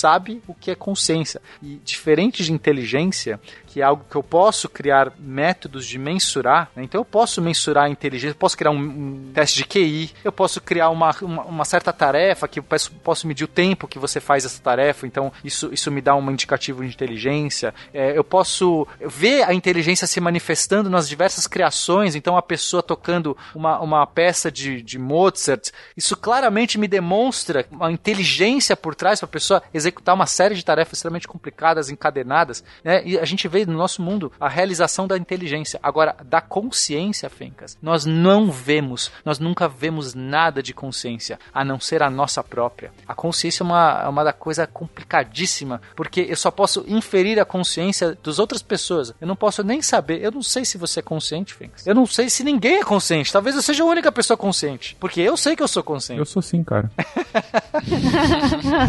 E aí entra É, mas no- acho que a gente nem vai entrar muito na filosofia do que é consciência e tal, porque a gente tá querendo tentar colocar uma visão prática, né? Então, como é que a gente vai definir ou vai entender quando uma inteligência artificial é consciente? Talvez a gente possa falar de recursividade, né? A, a inteligência é, um, é um, um sistema consciente, seria um sistema que consegue pensar sobre as decisões e os comportamentos dele. Isso já seria um- uma forma prática de localizar. Eu gosto muito, ô Felipe, de- do que você fala sobre acessar estados internos. A gente já teve várias discussões sobre essa de consciência. E aí eu gosto muito quando, né, quando você fala, ah, o ser consciente pode acessar estados internos. Que é, é, é, assim, né, eu entendo isso, é quase como você ter acesso ao seu próprio. Você, então, assim, primeiro, você pode sentir, né? Acho que, é- acho que é legal, talvez, a gente caracterizar algumas, alguns níveis de consciência. Que a gente, eu não gosto de falar nível porque parece que tem uma hierarquia e talvez não. A gente não sabe se um depende de outro para se manifestar. Então, algumas características que a gente pode usar pra perceber né, se alguma coisa é consciente. Pra gente ter o positivo, porque o negativo é impossível, né, também. A gente não pode provar que alguma coisa não é consciente, nem consciente, mas a gente pode pelo menos inferir a consciência. Não, é, testes de consciência são extremamente complexos. Mas assim, vai, eu vou falar coisas que talvez as pessoas é, se reconheçam, supondo que elas são conscientes. Então a primeira seria, é, você sente, você percebe o mundo. E perceber o mundo não é só você ter o sensor, porque as máquinas e várias outras coisas têm sensores, né? Você tem um sensor de proximidade, é um sensor, tá percebendo? Mas é você é, acessar aquilo de uma maneira que a gente chama fenomenológica. Você vivenciar a, a experiência do contato, do acesso, da, de você ter o mundo. Então, né, um exemplo claro é você saborear alguma coisa, você interagir, você sentir uma dor, você sentir uma raiva, você, você, você reagir sensorialmente ao seu mundo. É, isso seria a experiência fenomenológica. Eu, não, eu sei que um elevador tem um sensor de proximidade. Eu não sei se ele sente isso, se ele fala assim, olha, tem alguém chegando aí, olha, né? E é mais difícil saber se ele sente. Conheço alguns elevadores que fazem isso, que, que tem alegria e que, que são muito animados. Aqueles do Douglas Adams, né? Exatamente, exatamente. Aí um outro nível seria a empatia. Olha só, Fencas, é você não apenas se sente o mundo, mas eu consigo projetar num outro ser vivo coisas minhas. Ou eu consigo projetar em mim coisas dele, né? A gente não sabe a ordem, porque é meio complexo. Então, basicamente, se eu vejo uma outra pessoa triste, eu sinto a tristeza em mim, projeto a tristeza daquela pessoa em mim e sinto como ela. E de algum jeito faço essa analogia. Ou você vê o Guaxa pisar em um Lego. Você vai sentir dor. Até aqui? Desculpa, tinha que.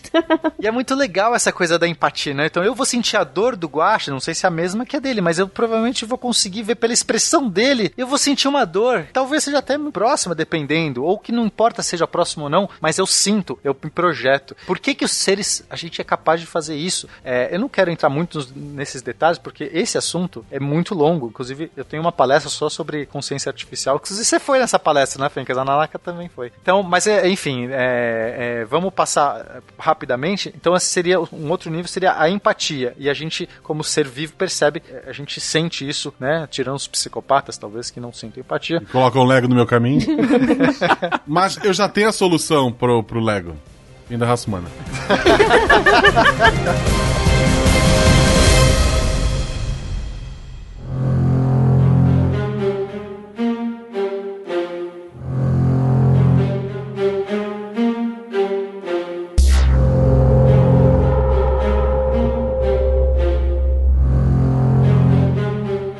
nós temos o livre-arbítrio, que é a sensação que você é dono do que você quer fazer.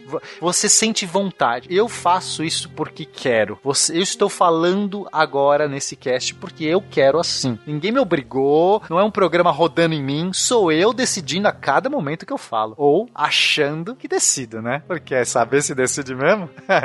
Aí depois nós temos a introspecção, que seria a capacidade de eu falar comigo mesmo. Isso eu acho muito legal. A gente consegue, sozinho aqui, mas eu consigo falar comigo mesmo. Eu posso me dar, eu posso me dar conselhos. Eu posso, eu posso discutir meu próprio dia. Cara, que coisa doida isso. Eu posso virar e falar assim, cara, não, melhor não fazer isso daquela vez que aconteceu tal coisa. Acho melhor não ser assim. Eu posso estar triste e eu mesmo dizer, mulher, vai lá. Isso não é muito louco? eu tenho um modelo mental de mim mesmo rodando dentro de mim. Eu paro, saio dele, olho, analiso o meu próprio modelo mental e me aconselho. Como é possível isso? É muito eu louco. Acho que... falo, mulher, vai lá, exatamente. Isso que ia ser o mais Eu vou ligar pro Rigoli só um pouquinho, gente.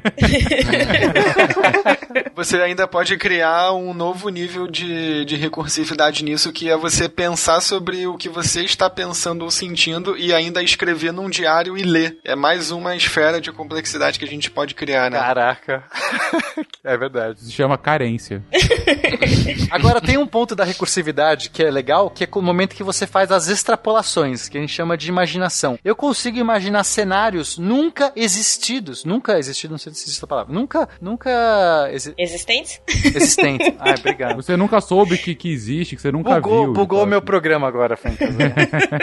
que nunca existiram, isso. Que nunca existiram cenários impossíveis, coisas que desafiam todos os modelos e coisas vigentes. Ainda assim, eu posso me imaginar em situações assim. Isso, com poucos anos de idade, crianças humanas fazem isso. Eles brincam de bandido, eles brincam de coisas que nunca existiram e eles acreditam. Naquele momento é real para eles, assim. É, não precisa. É absurdo o nível de, de, de abstração que você tem que ter pra, achar que você, você sabe que é mentira, mas você permite saber. Cara, é muito louco. Eu acho que todos esses elementos eles trazem pra gente justamente a, a discussão sobre qual é a condição humana. Por- Eu acho que por isso que tá entrando tão, numa questão tão filosófica, que é assim, o que que nos faz humano? Esses elementos eram humanos e agora podem ser é, vistos em máquinas, né? Por- e a gente tem uma- um hábito de querer ser superior a todos eles. Então a gente não admite, por exemplo, que animais têm pensamentos e uma série de coisas, exceto o pena. É, mas mas assim, tipo, no geral, as pessoas é, determinam que o ser humano é o que tá na ponta, né? Então, olhar pra essa possibilidade e pensar, não, uma máquina tendo consciência, o que que é consciência? Uma máquina tendo empatia, se empatia é algo que você precisa ter sociabilidade, precisa ter características humanas pra ser. Então, o que passa a ser o ser humano? Se uma máquina é possível ter tudo isso, ela passa a ser um ser humano? Cara, Lívia, eu adoro essa discussão. E pra mim, a pergunta fundamental da consciência é: é possível uma rede neural pensar? E eu gosto de fazer essa pergunta, inclusive fiz no meu Twitter recentemente. Recentemente não, já faz um tempo. E aí, a resposta pra essa pergunta é: sim, já aconteceu. Nessa hora as pessoas elas começam a entender, quer dizer, elas normalmente não, não percebem, mas nós somos uma máquina. Não é que a gente é tipo uma máquina. Não é que a gente é uma, ah, eu posso me imaginar como nós somos uma máquina. Nós somos uma máquina que tem consciência, supondo que todos tenham. Eu não tenho certeza dessa afirmação, mas pelo menos eu tenho. Nós somos uma máquina que tem consciência, mas que um dia não teve e era apenas uma máquina. Uma máquina biológica. Sim, uma máquina biológica. Mas nada diferente de uma máquina, uma máquina que funciona com entradas e saídas e faz uma certa tarefa, uma tarefa extremamente simples, como uma bactéria, uma arqueia, um primeiro, nem isso, os primeiros eh, seres, materiais orgânicos que se multiplicavam, Fencas. As mo- essas moléculas inertes que você nunca atribuiria consciência. V- vamos combinar? Eu posso duvidar se uma árvore tem consciência, mas que, que uma, um- uma molécula de carbono com hidrogênio, com oxigênio que de repente consegue se duplicar ali, num pro- eu não vou, eu não, não dá pra você falar que aquilo tem consciência. Aquilo é uma máquina que só aprendeu a se replicar e de repente aquilo se replicava, mas falhava. Algumas que tiveram mais sucesso em se replicar é, começaram a, a por apenas seleção é, natural, apenas por, por é, processo aleatório de seleção natural, a se refinando até o momento que inventou um corpo. Nós somos um corpo, apenas uma, uma máquina de proteção dos genes. O, o Richard Dawkins tem um livro muito bom sobre isso, o, o Gene Egoísta, é fantástico. A gente, não, a gente adora pensar que nós somos os resultados dessa evolução, mas não. Essa evolução ela veio simplesmente de máquinas para proteger genes e as melhores máquinas que podiam proteger melhor os genes para que eles se replicassem mais foram sendo selecionadas e em algum momento surge a consciência desse processo. Algum momento, eu não sei dizer quando, pode ter sido lá no começo, lá nas primeiras, sei lá, os primeiros seres invertebrados ou sei lá, os primeiros seres é, pluricelulares, eu não sei, algum momento. Pode ter sido recentemente, pode ter sido, sei lá, com mamíferos, não sei. Mas em algum momento, o que eu sei é que em algum momento surge. E se eu sei que surge, a pergunta é: possível máquinas desenvolver consciência? Sim, é possível. E, e ainda tem uma coisa que eu, que eu sempre penso é, so- sobre consciência e singularidade, que é o seguinte: se a gente partir dessa perspectiva até do Dawkins, é, que é darwinista, a gente vai ter que pressupor que a consciência ela vem evoluindo em níveis crescentes de complexidade de, um anim, de animais mais simples até os mais complexos. Só que se a gente considera as máquinas, é como que, que a consciência vai ser desenvolvida nas máquinas, porque elas não vão passar por esse processo de seleção natural, as máquinas. A gente já vai criar elas com consciência. Então, tipo assim, elas, elas já vão ser criadas no estágio em que o ser, em que a consciência se apresenta para os seres humanos, que é, que é esse tipo de consciência com nível recursivo possivelmente maior do que o dos outros animais e capaz de utilizar a linguagem. Então, assim, é, é será que essa, é, sei lá, eu vou chamar de tipo de consciência, né? Mas é será que esse tipo de consciência bem mais complexo dos seres humanos, criado do zero desde o início nas máquinas, será que ele vai ser mesmo a, a mesma coisa, entendeu? Porque a nossa consciência, ela, ela, ela tem um histórico evolutivo, a das máquinas não vai ter. É, assim, você pode enxergar também a gente como sendo o estado evolutivo anterior. A gente como sendo o estado evolutivo anterior. Porque, de uma forma ou outra, a- essas inteligências artificiais que a gente cria, elas estão partindo da nossa inteligência. Então, elas são, de certa forma, uma evolução da nossa inteligência também. Claro que não é, assim, não é a mesma coisa, não é o mesmo nível. Mas eu não acho, não vejo como se fosse criar do zero alguma coisa. Ah, então, é do zero no sentido de que não tinha uma máquina é, com nível, com nenhum nível de consciência ou algum nível mais rudimentar e ela foi se reproduzindo e por um processo de seleção natural foram surgindo máquinas com níveis mais complexos de consciência, entendeu? entendeu? É nesse sentido que é do zero, que elas não passaram por uma história evolutiva. E, é, e aí, assim, pô, a evolução é o melhor engenheiro, né? É, mas de certa forma a gente. Isso pode ser também esse caminho. Então, tipo, a gente pode ir criando algoritmos e selecionando os melhores e de alguma forma mais complexos. Ou eles podem também, né? O que a gente está ignorando aqui, vamos supor que teve é, o avanço da inteligência rápida, ela pode simular rapidamente 4 bilhões de anos de evolução e gerar um primeiro ser consciente. Então, assim, é, são muitos caminhos e a gente não sabe nem dizer, mas eu gosto das duas abordagens. Um, pode ser que a consciência artificial seja uma extensão da nossa e, portanto, a gente pode quase que levar um cabinho a mais, como a Nanaka disse, pode ser realmente que seja isso. E não tem. E, e, ok. Agora, pode ser que ela seja iminentemente ou, ou intrinsecamente diferente. E aí, e eu gosto dessa outra abordagem, me interessa muito, porque talvez nós sejamos a primeira momento da história da humanidade que a gente vai ter o contato com uma consciência alienígena. Eu não sei se já pararam para pensar nisso. É muito louco. A gente tá sempre pensando no alienígena como algo do espaço, que teve uma origem diversa da nossa, em outro lugar do universo, mas não, essa, né, pela linha do que o Felipe trouxe, que seria um ser, uma consciência brotada de uma natureza diferente da nossa, seria o primeiro contato nosso com alienígena. Isso é, isso é incrível, gente. Tipo, a gente pode vivenciar isso. Eu vou ligar pro Rigoli, só um pouquinho. Não, entendo, entendo o ponto. E o, o, mais plot twist é se, mais ou menos nessa mesma época, chegassem alienígenas aqui. Então não seria três, Caralho. Aí ia estar tá todo mundo fudido, não tem jeito. Não, ia, ia ser divertido, sem dúvida alguma. Mas, assim, Fenka, só pra. Assim, daria vários casts só esse assunto e, e, acho que a gente já abordou com uma pincelada boa. Eu, eu acho que a gente pode avançar. Mas o que é importante a gente entender é a existência de uma consciência em máquinas na nossa, no caminho para essa singularidade. Isso né, teria que, que, acontecer obrigatoriamente por aquela prova lógica. É, vai ter consequências. Só isso, a gente já tem que ter dilemas que a gente vai ter que lidar, porque é, é complexo a gente ter que lidar com outros tipos. A gente sempre teve a, a vantagem não sei se vantagem, mas a, a, primazia de dizer que a gente, os seres humanos são os únicos animais com esse nível, né? Tô pondo várias aspas aqui, que a gente reconhece com esse nível profundo, complexo, etc, de consciência. Porque a gente extinguiu o, os homens de Neandertal, que seriam outra, outro caminho, ou os outros todos, a gente por acaso virou a única espécie mesmo, né? Global que tem essa, essa primazia. Mas no momento que a gente dividir isso. Por acaso não, a gente geral. Matamos. Foi a parada. É.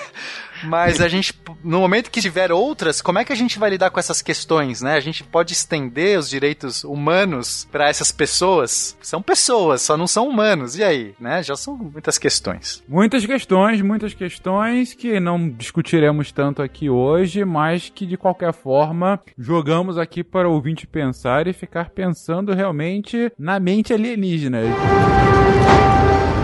Hasta la vista, baby.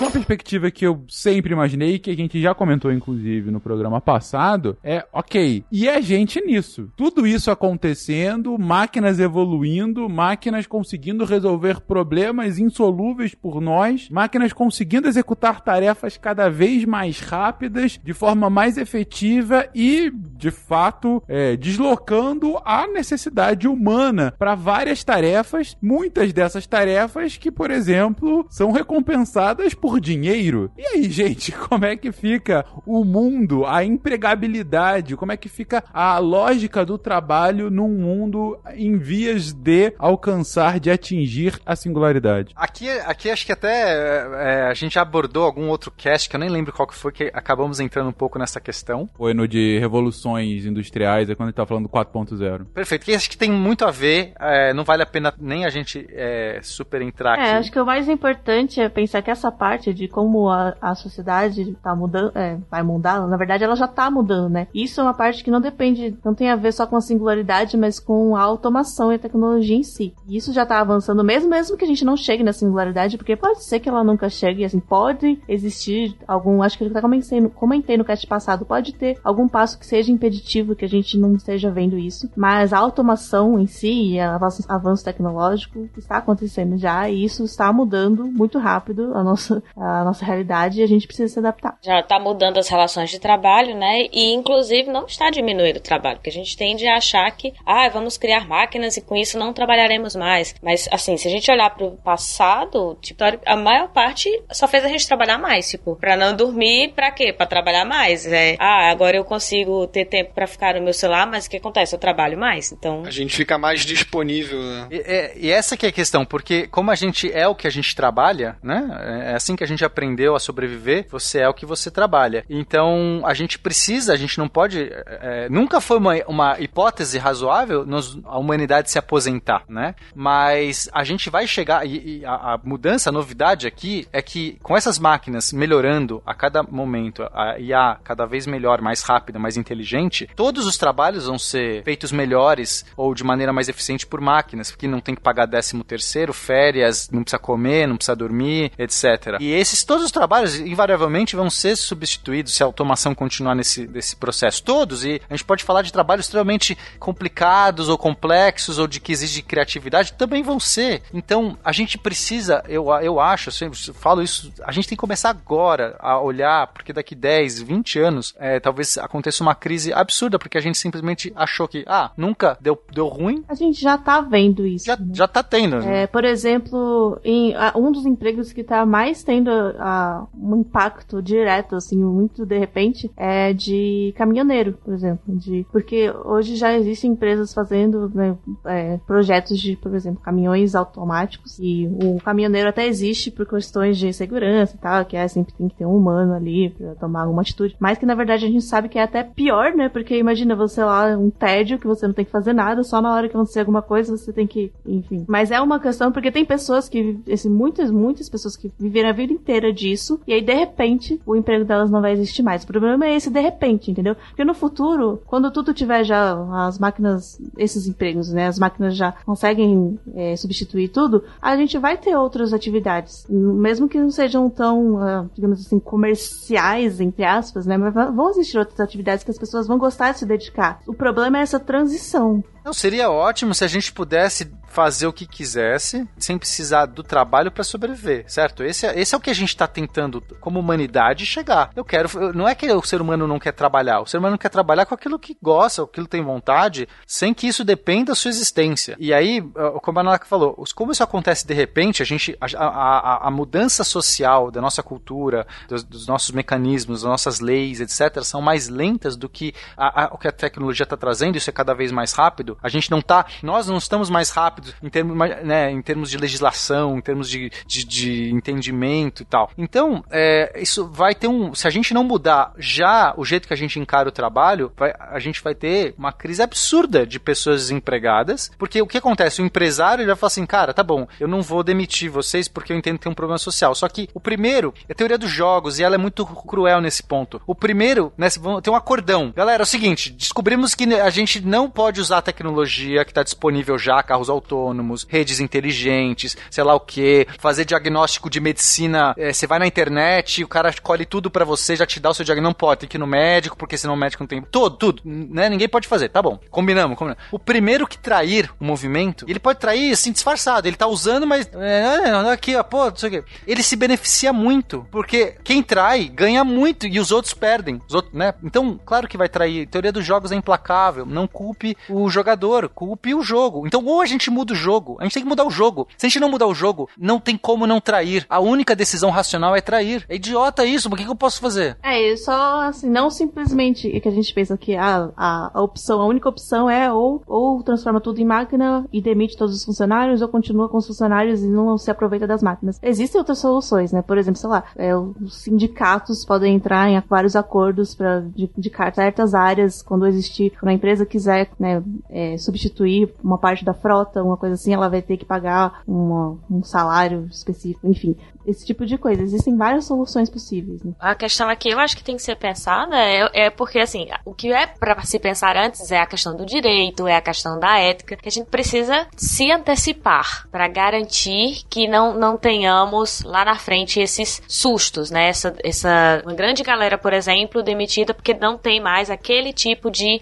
de emprego. Ou mudamos todas as relações, não só de de, trabalho, mas todas as relações sociais. E aí, vamos fazer o quê? A gente precisa pensar antes, porque a gente precisa pensar que a política vai mudar, que a ética, a, as noções de ética e moral vão mudar, e como consequência disso, o direito também precisará ser mudado. É, e uma coisa que a gente falou em ética, assim, o Pena fala em ética pensando na ética para com é, essas novas inteligências, né? Mas falando já em ética, assim, com a humanidade mesmo. A gente hoje tem, acho que a, a Lívia comentou no começo que a gente tava falando de engenharia genética, né? E, nossa, a gente se preocupa muito com a ética, né? Porque tá mexendo com a gente, tá mexendo com o que a gente é e tal. Isso já tem hoje, tem comitês de ética e tal, tudo para apesar de que algumas é, existem exceções aí que não respeitam, mas existe uma discussão muito forte em cima disso e um medo muito forte das pessoas de mexer com isso. E a gente devia estar com a mesma preocupação com a, com a tecnologia de inteligência artificial e tal. Porque hoje em dia a, tá desenfreado. Sim, sim. É, os mesmos níveis de protocolos, conselhos, a gente deveria estar implementando isso. Isso não existe. é, Porque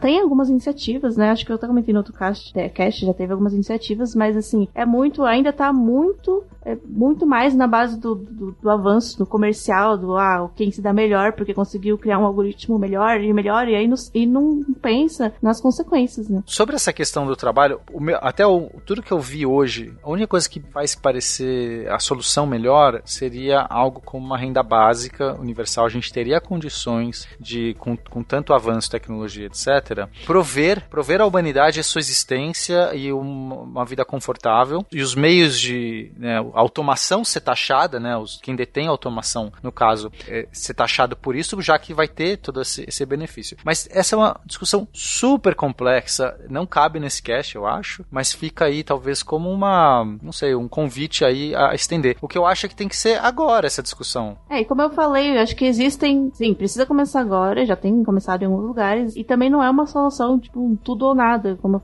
tipo, ah, do- agora a gente vai começar a pagar renda básica pra todo mundo e é isso. Como eu falei, pode ser gradual, pode começar por comunidades ou lugares que são mais afetados e fazer regras específicas pra aquela situação etc. É, já existem vários estudos de renda básica, vários exercícios já aconteceram. É bem legal, assim, eu, eu andei pesquisando bastante, bastante sobre isso. Mas a gente tem, a sociedade tem que começar a discutir ah, essa, o que eu chamo de paradigma social do trabalho já, senão a gente vai talvez estar arriscando entrar numa crise que eu acho que a gente nunca viu antes, assim, um nível que eu acho que a gente nunca viu antes. É, a gente comentou sobre isso, é, como a gente já comentou aqui de é, durante o episódio de Revoluções Industriais, porque é, justamente comentando sobre a evolução do impacto ah, da- das novas tecnologias a cada nova revolução, a gente teve pequenas revoluções trabalhistas. é, enfim, foi uma mudança abrupta da, do que existia no mundo pré-revolução industrial do que houve depois pelo, pela criação né, dessa categoria de, de empregados fabris ou a, a consolidação dessa, dessa classe média baixa e baixa eh, da, e mais base de pirâmide ah, de trabalhadores operários durante a segunda revolução industrial e da, do início da automatização do trabalho e no início da, durante a terceira revolução e agora esse novo essa nova incógnita né do que que vai ser o futuro do trabalho num mundo de substituição de emprego. E eu, eu tendo a concordar muito com você Pena quando você fala que é, é- é sempre assim, às vezes as pessoas que discordam elas veem um pouco de alarmismo quando a gente fala que ah agora vai vir uma revolução como a gente nunca viu antes quando a gente já viu grandes revoluções do ambiente de trabalho. Mas é, é porque de fato a gente está chegando num paradigma de uma mudança tão absurda no que pode ser do, do emprego que a, a- é difícil sequer a gente imaginar que um novo normal é um negócio de 30, 40, 50% de desemprego da, da população ativa e não porque não tem geração econômica, mas porque há uma substituição por algo mais efetivo. É, é quando a produtividade cresce com o desemprego. Exatamente. Que é essa inversão. É, é isso que eu chamo do momento do- da inversão, do momento da crise. É um descolamento, né? Exatamente. descolamento, exato. É claro que isso, de um ponto de vista econômico, você tenderia a pensar, ok, mas se a gente está gerando desemprego, quem é que vai comprar produtos fazendo, é, feitos por máquinas, né? Então você vai ter aí vários é, engasgos, né, da, da, econômica, porque você não vai ter geração de demanda, é, e aí não tem por que ter oferta, e isso vai levar a uma capacidade ociosa, enfim. Não é tão, tão óbvio assim como a gente tá falando, não vai ser também só máquina de desemprego ou novo mundo. Eu vou vender meus dados. Não. vai ter vários engasgos no meio. Agora, só um último ponto que eu queria comentar sobre isso. A Lívia traz uma preocupação muitíssimo válida de, e aí a gente tem que pensar como é que vai ser essas novas formas, inclusive do direito, de organizações sindicais e de proteções trabalhistas e tudo mais. É, e eu acho de fato que a gente tem que perseguir isso. Mas nesse ponto, apesar de ser um otimista inverterado, nesse ponto eu continuo de acordo com o Pena falando que a teoria dos jogos é implacável. Porque por mais que a gente vá e de fato tenda a ter cada vez mais acordos trabalhistas e, e formas de tentar proteger o status quo, acho que o avanço técnico-científico e, e, a possibilidade de um ganho em cima dos outros num jogo tão complexo quanto esse, de, de um N gigantesco de atores, não há, não há possibilidade de qualquer tipo de coordenação para impedir que haja uma, uma, um movimento avassalador a partir daí. Fim da humanidade. De como a gente conhece, sim, Guacha. A humanidade, essa, essa estruturação social que vem da Revolução Industrial. A gente está prestes a ver o que, que vai ser essa humanidade pós-singularidade. Ou seja lá qual for o nome que for dado. Mas essa estrutura social é, que, que vem da Revolução Industrial, né? Que você tem uma estratificação social menos, é, menos rígida, como é que era durante a Idade Média, mas ainda assim algum nível de estratificação social, uma burguesia bem consolidada, um proletariado é, sustentando a sociedade, uma produção econômica, um crescimento crescente é, é, associado à empregabilidade e quanto mais emprego, mais economia aquece, maior a, a propensão a economia crescer cada vez mais até vir uma bolha estourar. Essa lógica econômica e por consequência social, isso sim, a gente está prestes a ver e concordo também com quando vocês estão falando isso, a gente está prestes a nós mesmos, não nossos filhos, nós iremos ver essa nova organização de trabalho, seja lá o que, que for dela. É, é muito análogo com tudo que já, a gente já falou em outros casts do, por exemplo, do, do caos climático, da mudança climática, que já tiveram tantas iniciativas e acordos e aí sempre tem alguém que quer se dar melhor e sai do acordo e aí fode tudo para todo mundo. Exato, a gente não, é, putz, coordenar globalmente é com, muito complexo na nossa estrutura hoje. E olha que o N, o N de uma coordenação global é 200, que são o número de países. Coloca isso para milhões de empresas ou é, bilhões de indivíduos. Hasta la vista, baby.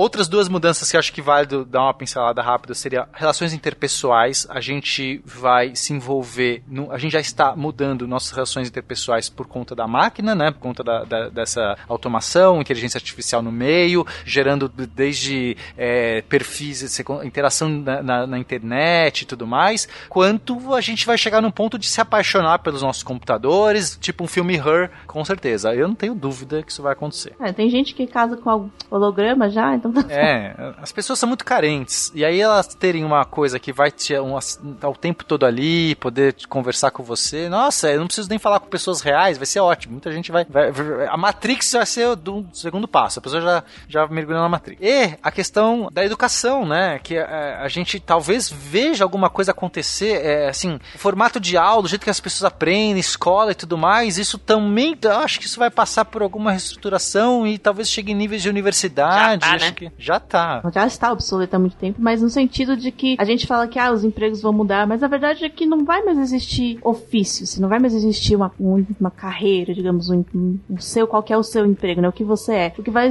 as pessoas vão ter que aprender a, a aprender, aprender a pensar, aprender a, a conseguir realizar uma coisa nova, porque ela realmente vai ser uma mudança constante, que ninguém nunca vai ter mais um ofício. Nós já temos alguns sinais disso, né? Tipo, a gente pensa nas, nas gerações mais novas, assim, que estão agora no mercado de trabalho ou que estão chegando nos auges de chefia, pessoas que estão aí por 30 anos e elas não se querem, não querem mais se ver numa única carreira. Isso já é uma característica, elas já estão procurando é, profissões que às vezes não tinham nem nomes, sabe? O que que era um podcaster? O que que era um, um youtuber? Tem gente que até hoje não entende o que é. E é uma profissão e as pessoas não conseguem ainda compreender, mas já está aí validado, as pessoas já estão sobrevivendo, vivendo é, é, e trabalhando com isso. Então, assim, é uma coisa que na verdade já acontece, mas é o que a gente está falando lá no começo, que eu perguntei pra, pra Nanaka, que a gente vai precisar de um momento onde as pessoas olhem e digam que hora foi que eu dormi que não percebi isso, porque mudanças, elas já estão acontecendo, de trabalho, elas já estão ocorrendo. Necessidade de pensar o direito, de pensar o controle de dados, ou se não tenham nenhum dado, já estão acontecendo, né? Talvez a gente só não tenha notado. Sabe o que eu acho muito louco disso? É, eu, eu sinto que a gente está indo por um momento, é, a gente vai ter uma estratificação muito grande a ponto de não de perdermos é, o contato com, com outras camadas. O que eu quero dizer é, enquanto nós aqui, sei lá, eu estou supondo uma classe média X de pessoas que têm acesso à informação, que podem ouvir um podcast, tem internet, tá? Porque é, pra, parece que é dado isso pra gente, mas a gente tem que lembrar que a maior parte dos brasileiros, por exemplo, vive é, com recursos ínfimos, salário mínimo e não tem acesso à informação.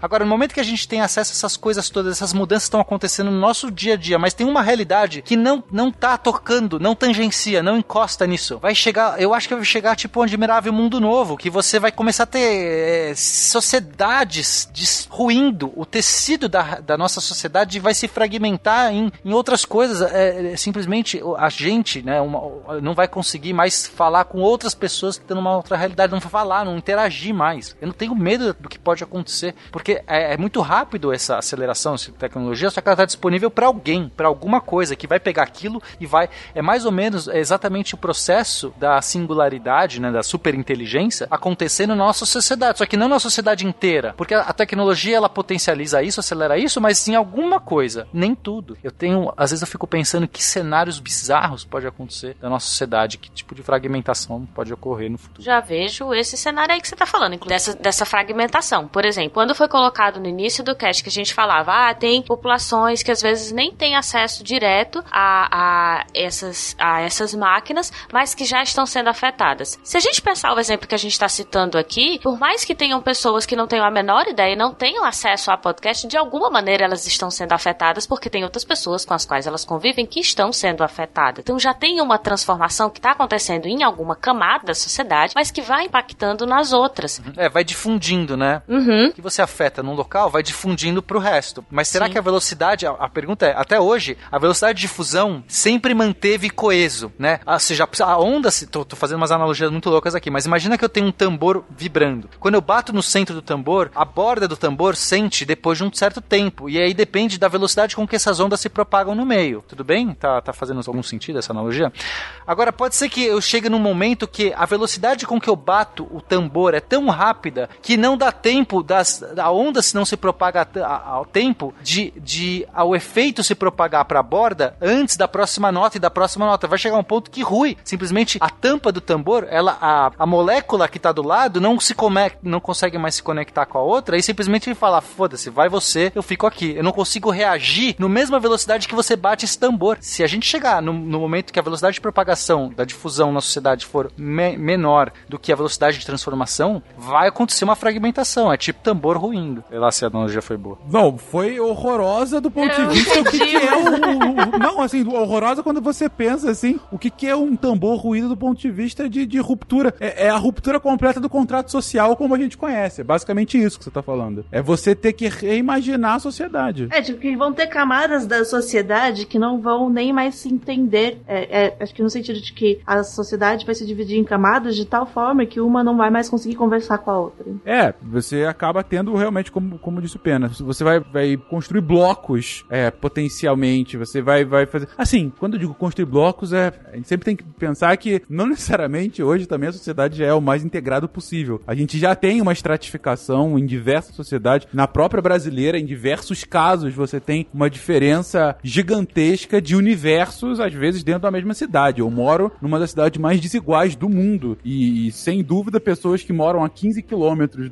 do meu lugar ainda dentro de São Paulo, tem uma realidade absurdamente distinta da minha. E, isso já acontece hoje, não é um negócio, a gente não tá reinventando a roda, mas o ponto que a gente tá tentando trazer aqui é, é isso esgarçado, potencializado a essa velocidade de transformação, principalmente nos, nos polos em que vão estar tá puxando isso para frente. E como que é, a gente pode construir uma sociedade do século 22 ainda sem ter evoluído algumas partes, não ter saído do século 16, 17. Acho que é só mais uma extrapolação do que já acontece hoje mesmo. A desigualdade cada vez maior e é importante a gente tentar diminuir essa marginalização. Né? E a grande discussão e preocupação que, que se traz é como a gente pode diminuir essa marginalização num cenário em que o desemprego, ou pelo menos o desemprego como a gente conhece hoje, é o novo normal. Dado que boa parte da sociedade que hoje já é, no, é, é marginalizada ou já está desempregada, ou está no nível de subemprego, ou está em muitos empregos que muito provavelmente vão ser é, é, finalizados, entendeu? Vão ser superados por máquinas. É, acho que chega até. Acho que você mesmo comentou no. Acho que foi no caixa de revoluções que. Como se fosse aquele, aquela série do Carbon. Não chama Carbon? É, Altered Carbon. exatamente. É, que, tipo, tem uma casta da sociedade que tem acesso a uma tecnologia, porque ela é muito cara e tal. E aí eles vivem completamente fora de sintonia, tipo, completamente separados do resto da sociedade. É uma, possi uma possível explicação do que tem de acontecer. Lá é, é uma estratificação social, literalmente, né? Porque são pessoas que vivem em nuvens, né? É, a gente tá aqui, na verdade, construindo um cenário distópico de várias, de, de várias dessas construções. Ficção científica do futuro distópico, vamos colocar assim.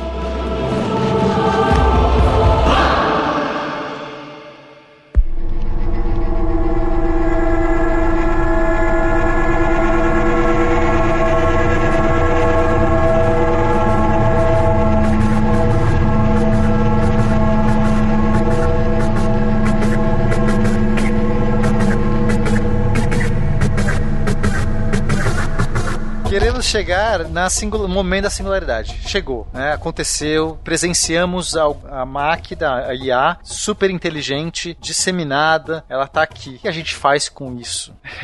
Dá para tirar o, o, computador da tomada? Então, começar é um assunto muito complicado, mas eu já vejo duas, duas possibilidades de cara. A primeira é: as máquinas são nossas amigas, ok? A gente fez algo muito certo no processo, programamos algo legal ali, ou ela simplesmente olhou pra gente com dó e falou: tá bom, vai, já que eu tô aqui, vocês são os meus criadores, eu vim de vocês, eu vou, eu vou fazer tudo pelo seu bem. É uma possibilidade. As leis das imóveis. É, então, as leis das imóveis, eu não sei se é possível. É, na verdade, elas são um exemplo ruim.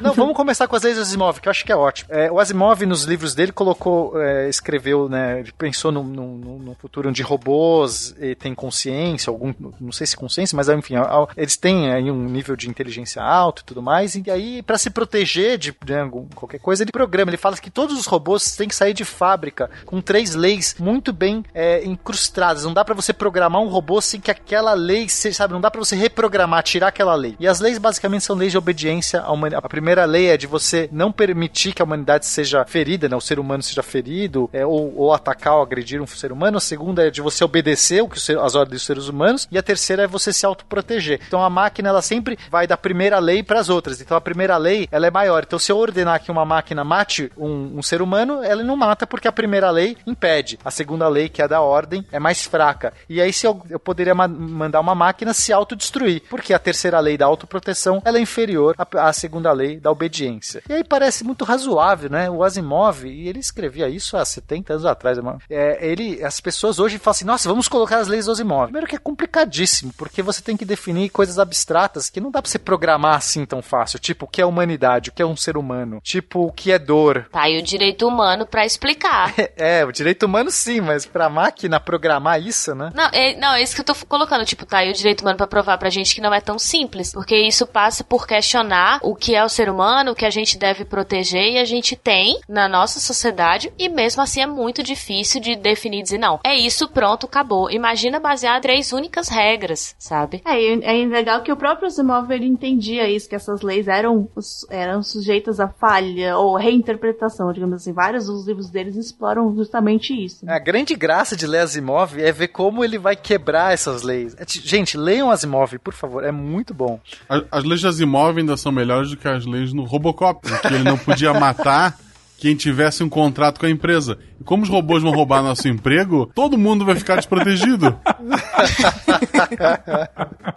Mas hoje a gente pensa muito assim, ah, não- ninguém mais pensa que ah, vamos programar leis inquebráveis. Mesmo que a gente conseguisse definir quais leis seriam as ideais exatamente quais seriam né, as diretrizes, a gente não consegue, não tem como você obrigar, você, você colocar isso, digamos assim, no hardware da máquina. Por mais que quando a gente tiver uma super inteligência, né, uma singularidade, ela ou ela vai ser capaz de se alterar, ou mesmo que não seja, mesmo que seja uma coisa tão assim, ligada ao hardware, mesmo que se alterar ela destrói, ela consegue manipular um ser humano para fazer por ela, por exemplo. né? Teria que ser uma coisa que não, de- mesmo que o ser humano quisesse, ele não iria conseguir alterar. Não, eu não consigo imaginar. Uma super inteligência vai ter um nível tão acima que a gente não tem como programar a proteção pra super. Sabe, é uma coisa até muito louca você achar que você vai programar. Porque essa, essa super inteligência vai se reprogramar, vai se reinventar, vai se reinterpretar a ponto de contornar qualquer amarra. É- é- seria absurdo pensar. Ela vai fazer você se apaixonar por ela, tipo igual aquele filme. Mas outra coisa, então, como a gente já falou, é que essas leis, elas são muito. é,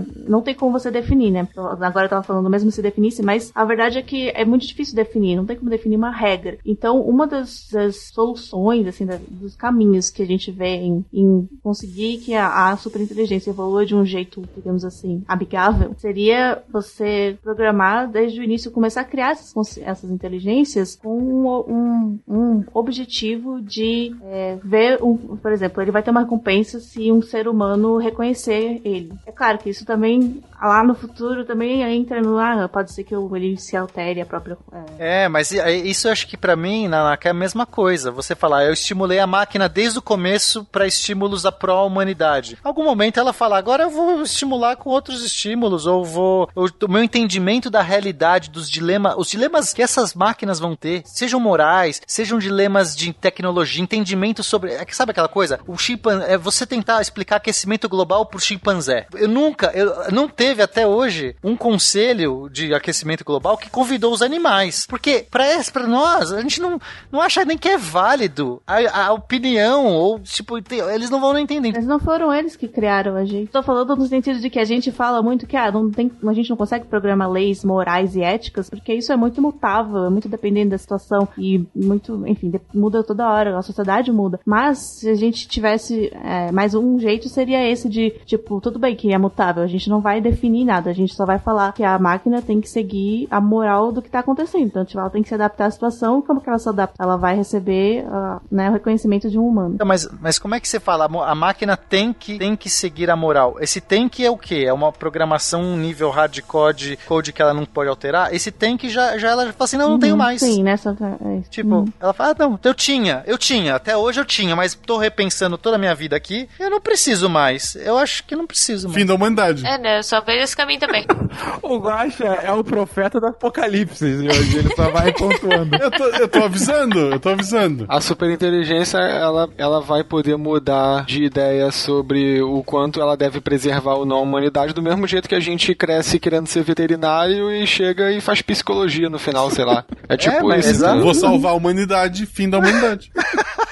Então, aí os cenários são muito legais porque, assim, então vamos só, só pra hipótese, porque eu acho, esse eu acho menos provável, mas só por hipótese que a, a IA, por um acaso, por um por qualquer motivo, pode ser porque ela quis, ela vai ser só nossa amiga mesmo, assim, ela, ela- o objetivo dela vai ser nos ajudar. Nesse caso, aí tá tudo bem, porque todos os nossos problemas que a gente criou com a tecnologia, com o lixo, com a- o aquecimento global, com a, com a, a mortalidade, as doenças, todos vão ser resolvidos, certo? Porque um ser, um ser super inteligente vai resolver todos os meus problemas de macaco de uma maneira trivial. Ele vai ter outros problemas dele, mas o meu de macaco ele vai falar, tá, tá fácil. Isso aqui, nossa, câncer, desculpa, puta, que idiota isso aqui. Não é possível que vocês estão 100 anos brigando com câncer. Não é possível, sério, na boa, né? Então assim, vai ser trivial. Nossa, problema do lixo. Nossa, gente, peraí, dá pra, dá pra fazer isso aqui, tudo, isso aqui, ó, acabou. Não sei o que, faz essa reação que vocês nunca ouviram falar, esse, esse procedimento, essa nova, sei lá, qualquer, eu não sei, não consigo imaginar porque eu não sou uma super inteligência. Modesto. Ou será que é?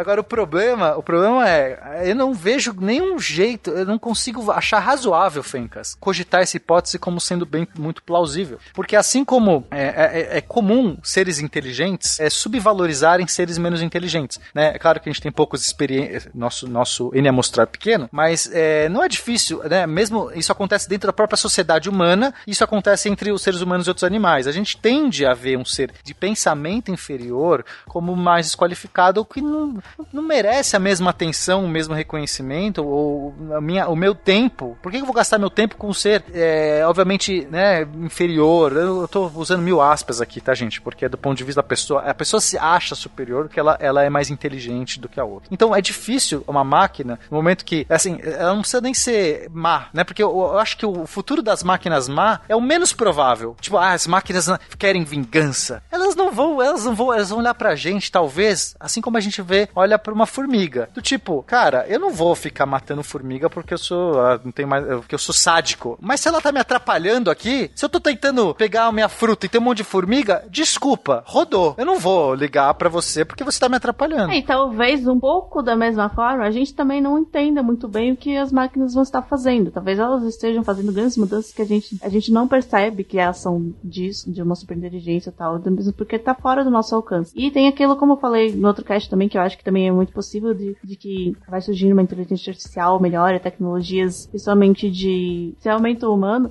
a gente vai se juntar à tecnologia, né, por exemplo. Aí já entra em transhumanismo e tal, mas às vezes tá, não fisicamente, mas mesmo modo que a gente é hoje, né, que a gente tem a tecnologia na palma da mão, a gente vai se tornar tão dependente disso que vai ser como se fosse uma coisa só, e meio que a gente vai entender que a superinteligência somos nós, cada um, cada ser humano vai ter uma superinteligência artificial dentro de e meio que, é, depois vai evoluindo, sabe? E aí chega uma hora que só vai ter inteligências artificiais. Eu gosto, eu gosto muito desse caminho, Nanaka, porque na verdade é o único, depois de pensar muito sobre isso, é o único que eu consigo ver como algo é, que nos permita talvez um, um fôlego de existência, né? Porque é só para concluir o outro que seria o, né, da, da, gente ser só uma formiga e tal, a gente vai ser desconsiderado. Pode ser até que a máquina, ela, ela até deixa a gente feliz do tipo assim, ah, tá bom, vai, vocês aqui vou fazer um esquema aqui para vocês acharem que estão no controle das coisas, mas a gente tá no controle de tudo. Isso é bom para todo mundo pra vocês acharem. É, mas assim, a gente talvez seja desconsiderado das as questões do mundo e né, do que a gente sempre se orgulhou de meio que estar, né, é, a, a, o ator, o, nós somos ator do, o, né, desse palco que é o mundo, a nossa existência e tudo mais, talvez a gente passe a, a não ser. Então, para algumas pessoas isso pode ser ótimo, do tipo, pronto, me dê aqui pão e circo e é isso que eu preciso. Mas pode ser que um dia que a máquina fale assim, olha, olha, eu tô te dando pão e circo, mas agora encheu o saco, eu quero passar uma rodovia transplanetária bem no meio da Terra, desculpa, rodou. Me leva pra nave do Huawei. então esse seria o cenário que a gente fica à mercê completamente das, da, da, das máquinas, e eu não acho nem que elas são ruins de maneira alguma, eu acho que elas simplesmente têm assuntos mais relevantes da sua vida de máquina do que, do que lidar com as questões humanas. Tem um cenário rapidinho que eu só queria descrever, que é aquele que as máquinas, elas não, elas simplesmente seguem o que a gente pede, mas aquela questão do gênio da lâmpada, que é, é aquilo que a gente já discutiu, então já falou sobre esse, quer dizer, você tem que saber muito bem a pergunta, porque a resposta pode ser o extermínio da humanidade, 90% vai ser extermínio da humanidade, a gente tem que sempre colocar que não seja tirando a resposta, tirando a solução extermínio da humanidade, que é o que mata pessoas. Você tem que fazer um preâmbulo gigante para a pergunta, tirando todas as possibilidades de sofrimento humano, não sei o que, qual é a melhor solução para o problema do lixo? Talvez assim a gente possa resolver sem morrer, mas eu acho que ela vai dar um jeito de matar a gente também. Fim da humanidade. Hasta la vista, baby.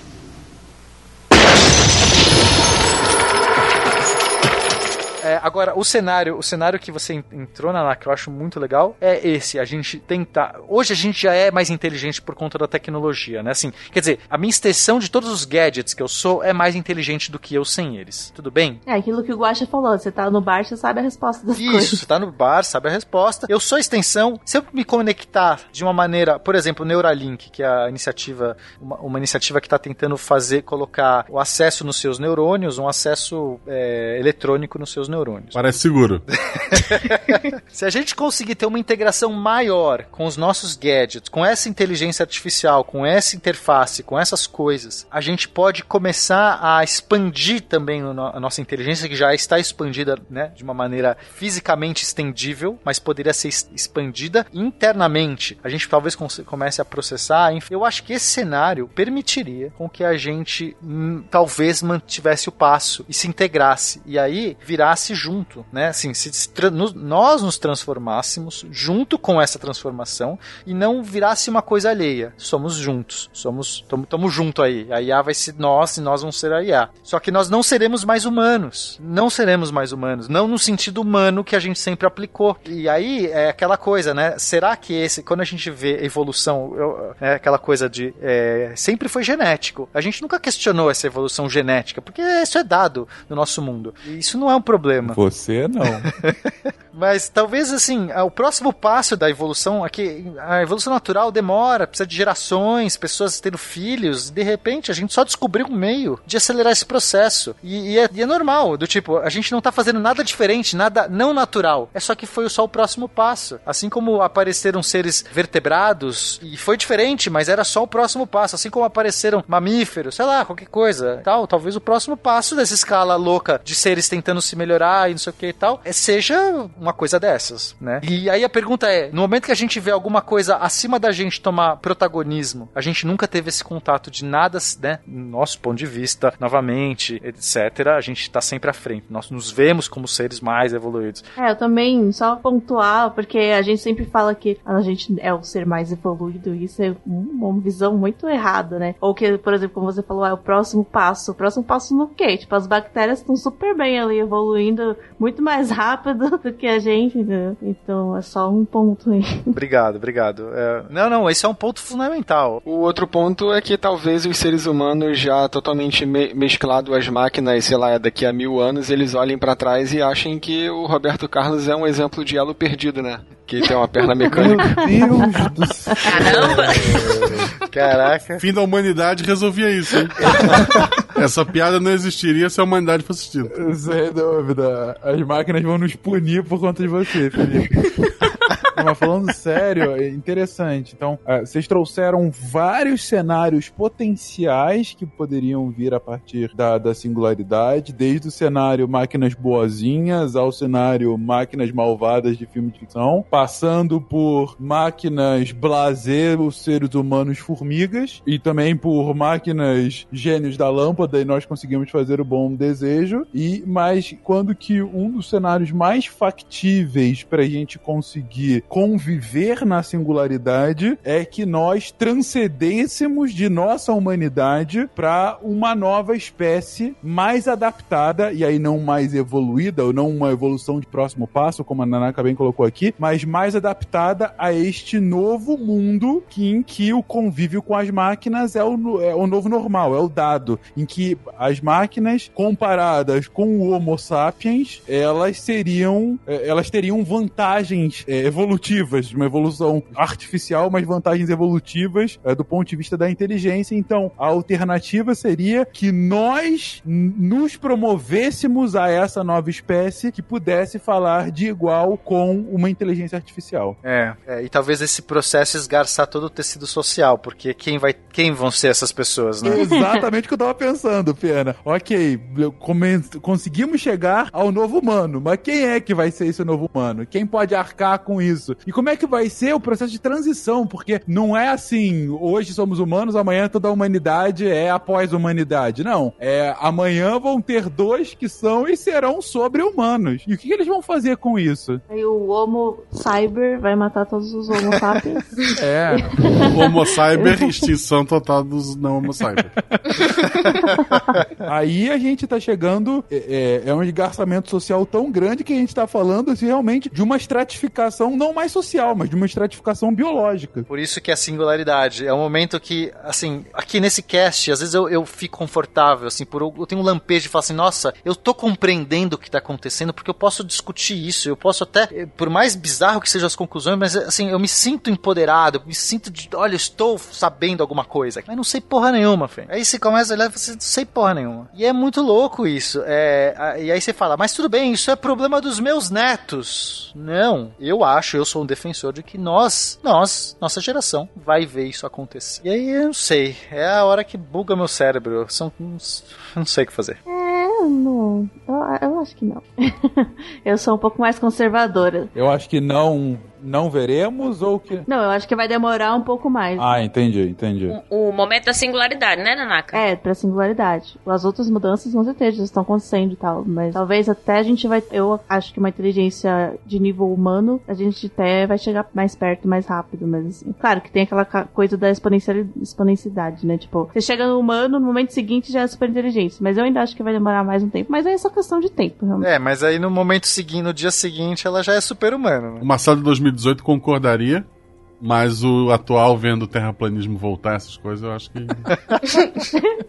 Ele não só não concorda mais, como ele tá pedindo, né, Gosta? Vem, máquina. É rápido. Tá, a gente tá arrumando pro, pra, pro revolta das máquinas novamente o ser humano quebrando máquina pra não perder emprego. Exatamente. O ludismo, neoludismo. Dessa. Não, foi uma piada. O pior é que não foi uma piada. Eu queria muito, Fencas, que a gente, cada um, de repente, falasse qual é o. de- Dessa aqui, futurologia idiota. Mas é, falasse se acha que vai chegar na singularidade se sim, que ano. É só um registro bobo pra quem sabe um dia a gente comparar e falar como somos, to somos todos idiotas. uma- Pra ver se as máquinas vão ser mais misericordiosas com a gente, caso a gente...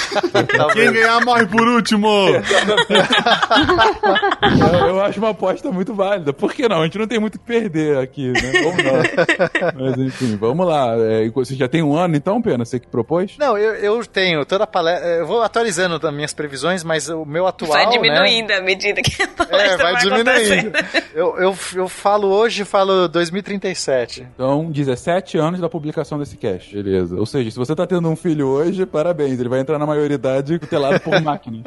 Por isso que eu não tenho filho, né, Fê? Ah, bom Já tá- ponto. Você, Nanaka? Ah, eu acho que ó, 2060. 2060. A gente espero muito estar vivo ainda. É, eu também espero estar vivo. Ainda mais se a minha singularidade chegar, eu vou ser transhumano nessa época. É. mas, mas beleza. Não, mas tudo bem. Estaremos velhos, talvez vivos. É algo que, com certeza, nossos filhos é, passarão. é, E netos, sem dúvida alguma. Bisnetos, caso a gente ainda possa reproduzir. Eu também, eu falo, é, tá 2060, tá- parece tão longe que acho que nem sei se a humanidade vai chegar lá. Antes de, de desenvolver a inteligência. Caramba! A gente volta pra caverna antes. É, é- é sempre um ponto a considerar, sim, sem dúvida alguma. A gente tá falando de 40 anos a partir da publicação. do Ou seja, pra Nanaka não tem singularidade, a humanidade morre antes. Morre antes. É uma opção, é uma opção, é uma aposta, talvez. Felipe. Cara, então eu tenho dificuldade de chutar porque sempre que eu firmo uma data assim, tipo, eles fizeram. Tá errado. Eu começo a pensar, não, mas e se, e se, e se, e aí fica nesse é, e se fatorial, entendeu? Aí é foda. Mas você não tem essa opção aqui, me diz com uma data.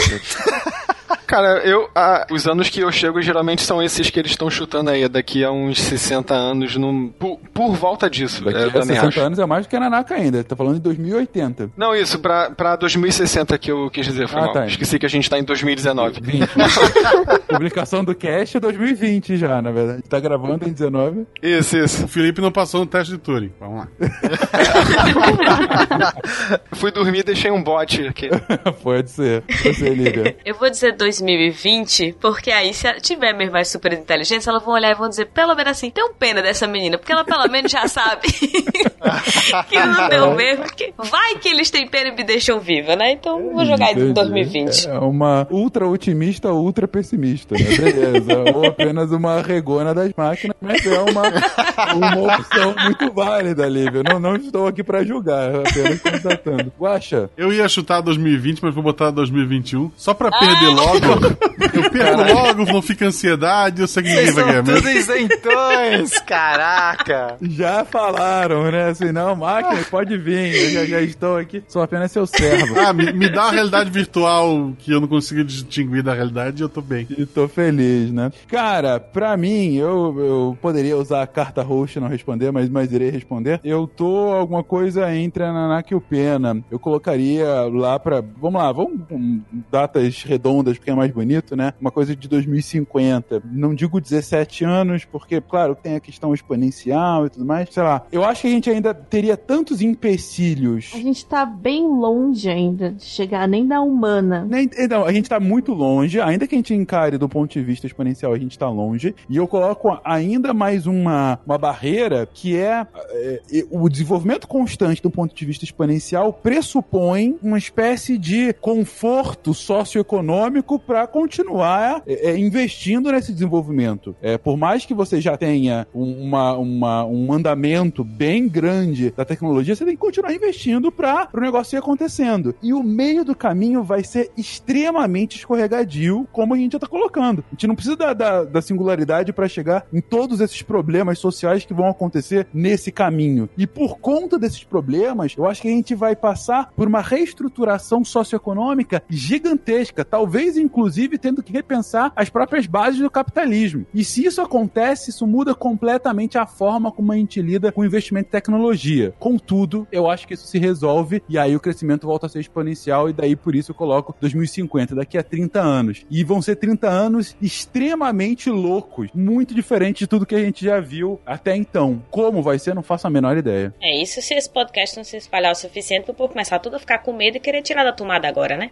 Que aí a gente não chega nesse Fica todo mundo desesperado. O Guaxa tava comentando aí, brincando e falando sério ao mesmo tempo, da, da galera querendo quebrar máquinas pra que não Uhum. roubasse o trabalho, né? Aí eu até brinquei. Não, isso eu acredito. Isso, isso não é piada. Eu acredito. É sério, falando sério. Não, eu- eu eu acredito que isso vai acontecer. Eu- novamente, né? Muito, Guaxa. Já aconteceu antes, né? Não É, tem então. por que não acontecer de novo. A história é cíclica. Os ludistas, eram é, os novos ludistas. São os, ne- eu, por isso chamei, são os neoludistas acontecendo. É, cara, isso já aconteceu recentemente. Ah, O que, que são todas as discussões sobre Uber no mercado hoje? Movimento de É, taxista exatamente. contra Uber. É, é, de certa forma, é quebrar máquina, é quebrar aí um app, na verdade. Não é tão simbólico quanto colocar uma, sabe, quebrar a roda dentada da máquina, mas é algo muito nessa direção. Que, e, essas contestações, essas convulsões sociais tendem a acontecer cada vez mais quando elas romperem o status quo e desse status quo caírem em categorias organizadas. Então a gente vai ver cada vez mais. Imagina o carro dirigindo sozinho. É, exatamente. O pessoal do Uber vai se unir ao pessoal do táxi pra quebrar o carro sozinho.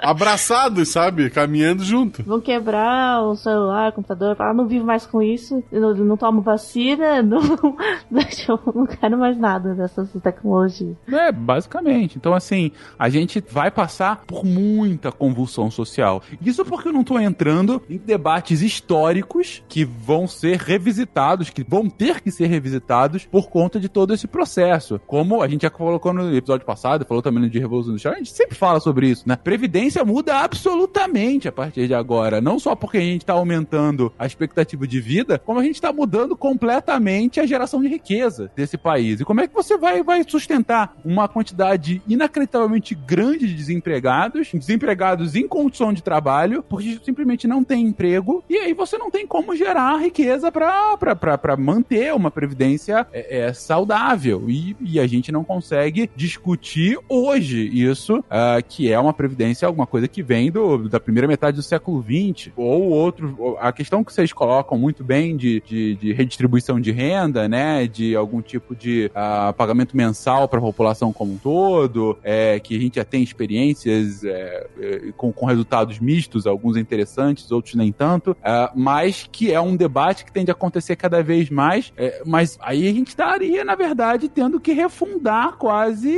vários pensamentos econômicos, ou pelo menos pensamentos é, de política econômica, né? A gente teve, a gente teve que refazer o liberalismo a partir do final da Segunda Guerra Mundial com o, a, as formas de, de, de social-democracia e de, de welfare state, né? Que foi o que aconteceu na Europa, para que a economia voltasse a se aquecer. Muito provavelmente, a partir de uma grande crise que venha dessa geração de emprego, a gente tem que repensar um modelo ainda dentro do capitalismo que consiga encaixar uma população de 30, 40% de desemprego com uma geração de, de, de riqueza crescente e para que você não tenha o rompimento do tecido social. Porque se você tiver somente esse rompimento do tecido social, ou você organiza a casta vencedora, a casta que conseguiu se sobressair e consegue se isolar do resto, que vai desfalecer na miséria, ou você não vai ter progresso técnico-científico, porque você simplesmente está na barbárie. E aí, já desgarçando absolutamente meu ponto e parando de falar agora, eu fico realmente me perguntando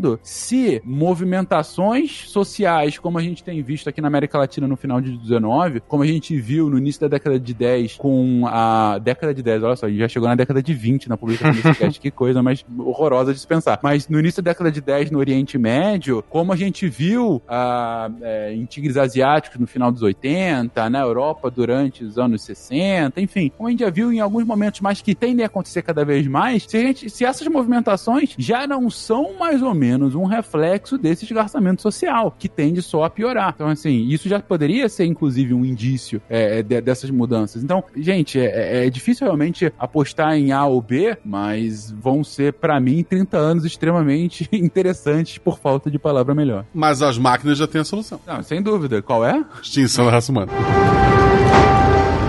Hasta la vista, baby.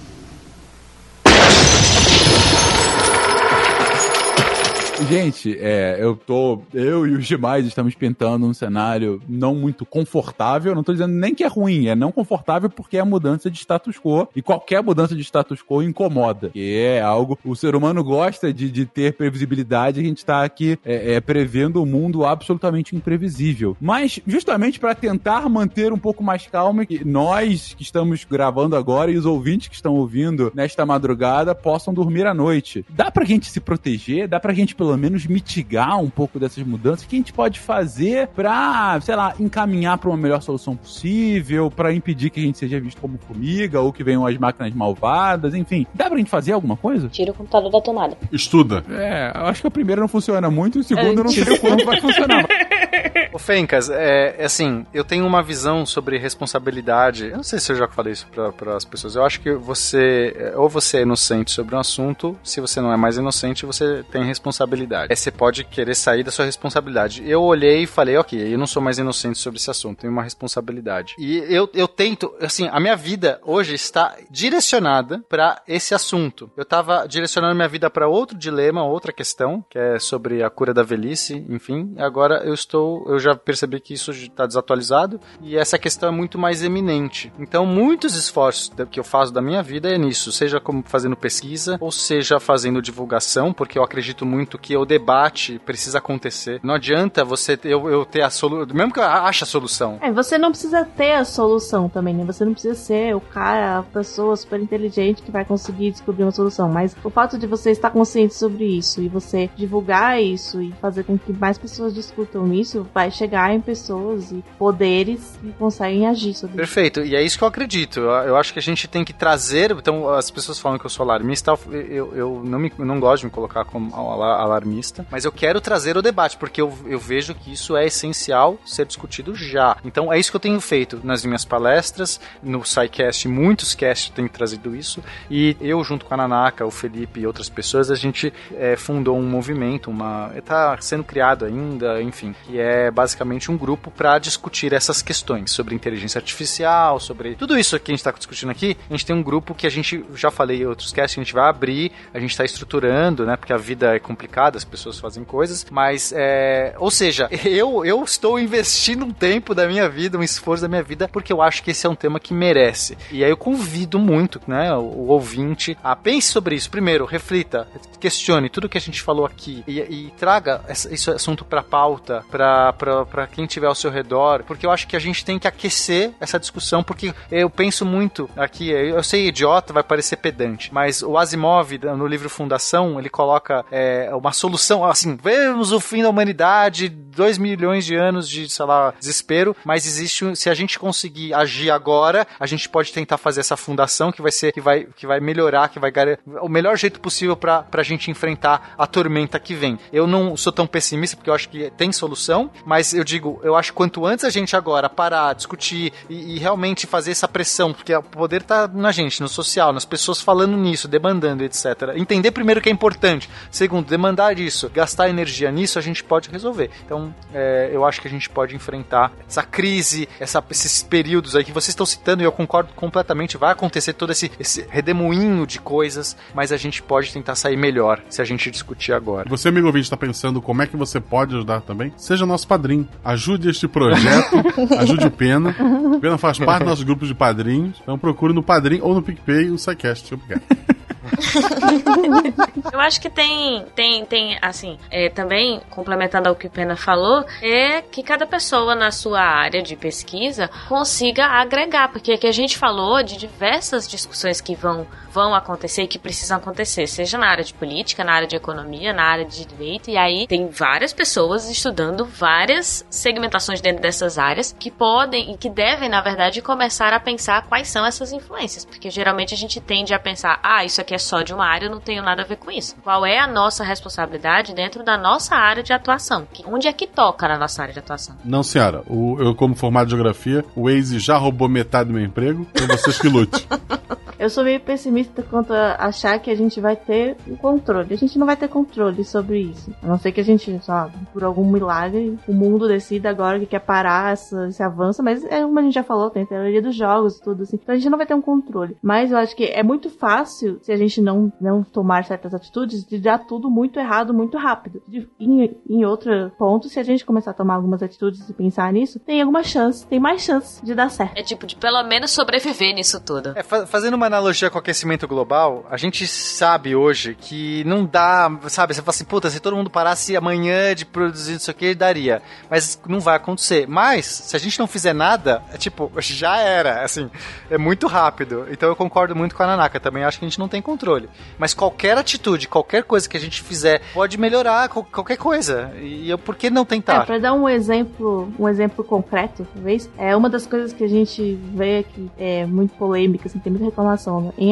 aprendizado de máquina, máquina, por exemplo, redes neurais e tal, é que existe um certo mistério, uma obscuridade em como os algoritmos tomam as decisões ou chegam na, na, nos resultados. Porque, na verdade, ele faz um monte de contas, né, abstrações matemáticas e estatísticas, e ele cospe, ele pode até cuspir os logs de todos aqueles números, mas a gente não entende realmente o que aconteceu ali. E aí ele até falam que é como se fosse uma caixa preta, né? Agora, por exemplo, a Google, que eles chamam de Explainable AI, né, inteligência artificial explicável, que ele, ele coloca no meio do, do algoritmo, vai dando logs do que aconteceria se ela tivesse tido um input ligeiramente diferente, né? uma entrada ligeiramente diferente, tipo, aí eu tô analisando uma figura, ele recebe uma foto do cachorro e ele fala, ah, isso é um cachorro da raça Border Collie, sei lá, é meu cachorro. E, e aí, em vez de falar só isso e cuspir um monte de números, essa IA explicável, ela vai falar, olha, eu estou vendo que isso é um cachorro, mas se essa imagem fosse um, se esses pixels aqui fossem vermelhos em vez de brancos, eu ia falar que é um panda, sei um panda vermelho. É, entendeu? Ele, ele dá opções, falar assim, pra você entender o que exatamente fez ele tomar aquela decisão. Deve entender muito bem. Mas é um, uma atitude, né? É uma solução que a gente consegue criar que torna um pouco mais fácil esse, esse acompanhamento, esse monitoramento. Bom, tô com vocês. Eu vou me fixar aqui no que o final da fala Pena sobre divulgação. Né? A gente está é, começando o ano com esse cast. Eu acho extremamente emblemático que o primeiro podcast dos anos 2020 do SciCast vá falar sobre singularidade, vai falar sobre o futuro de uma forma tão, vou colocar, realista, tão pragmática é, e, enfim, não querendo enganar sobre um futuro feliz e sorridente para todo mundo, mas mostrando os desafios que se, que se, se apresentam apresentam pra gente, né? E eu acho que é essa forma como a gente, uma das formas, não é a única, mas uma das formas como a gente pode é, fazer com que o assunto seja, seja difundido, é falando sobre ele, é tendo ciência do que está acontecendo, é tendo ciência de onde essas complexas relações podem estar nos levando e quais vão ser as consequências de tudo isso para sua vida, não para seu filho, não para seu neto, mas para sua vida e para eles também no futuro. Daí a importância é, de conversar sobre o tema, daí a importância da divulgação científica como uma forma de é, ajudar, é, de, de se utilizar de experts e de conhecedores naqueles temas para tornar o assunto complexo mais palpável. Não explicar para que vocês aprendam como numa faculdade, mas para pelo menos vocês tenham um primeiro contato ou se aprofundar minimamente em assuntos que vão ser é, essenciais para o seu futuro. Porque se você hoje, pela primeira vez, está ouvindo falar sobre singularidade, você infelizmente já está um pouco atrasado do que já está acontecendo. Hum, na verdade, você tinha que ter ouvido o cast 1. É, é, é. além de você seria melhor você já ter ouvido o cast 1. Mas então o, o, ponto que a gente, como equipe, como SciCast, pode fazer é continuar essa divulgação científica. E um ponto que você, ouvinte, pode fazer é tentar multiplicar essa divulgação para outras pessoas. Seja, claro, ouvindo, fazendo-os ouvir esse cast, pra gente é ainda melhor, porque é mais gente ouvindo a forma como a gente tá passando, seja no mínimo conversando sobre o tema, sobre o risco de você ser taxado ainda como um, um conspirólogo, achando que as máquinas estão aí à espreita para nos matar, mas de qualquer forma colocando é, bem claramente as coisas como elas estão acontecendo, como elas vão se desenhando e como elas tendem a culminar num futuro mais próximo do que a gente pode imaginar. Guaxa, suas palavras finais. Eu quero pedir desculpa todo mundo que tá ouvindo o episódio, porque esse episódio vai ficar datado até o carnaval, não se preocupe. e, mas isso já vai ser solucionado, a gente já calculou aqui, é o fim da humanidade.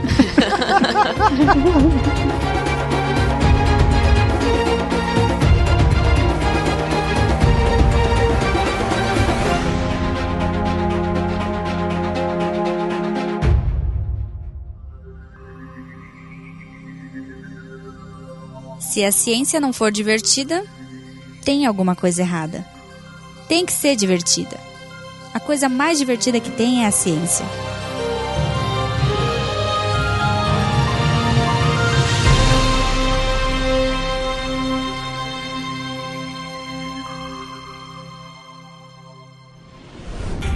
Este programa foi editado por Tapcast. Edições e produções de podcast.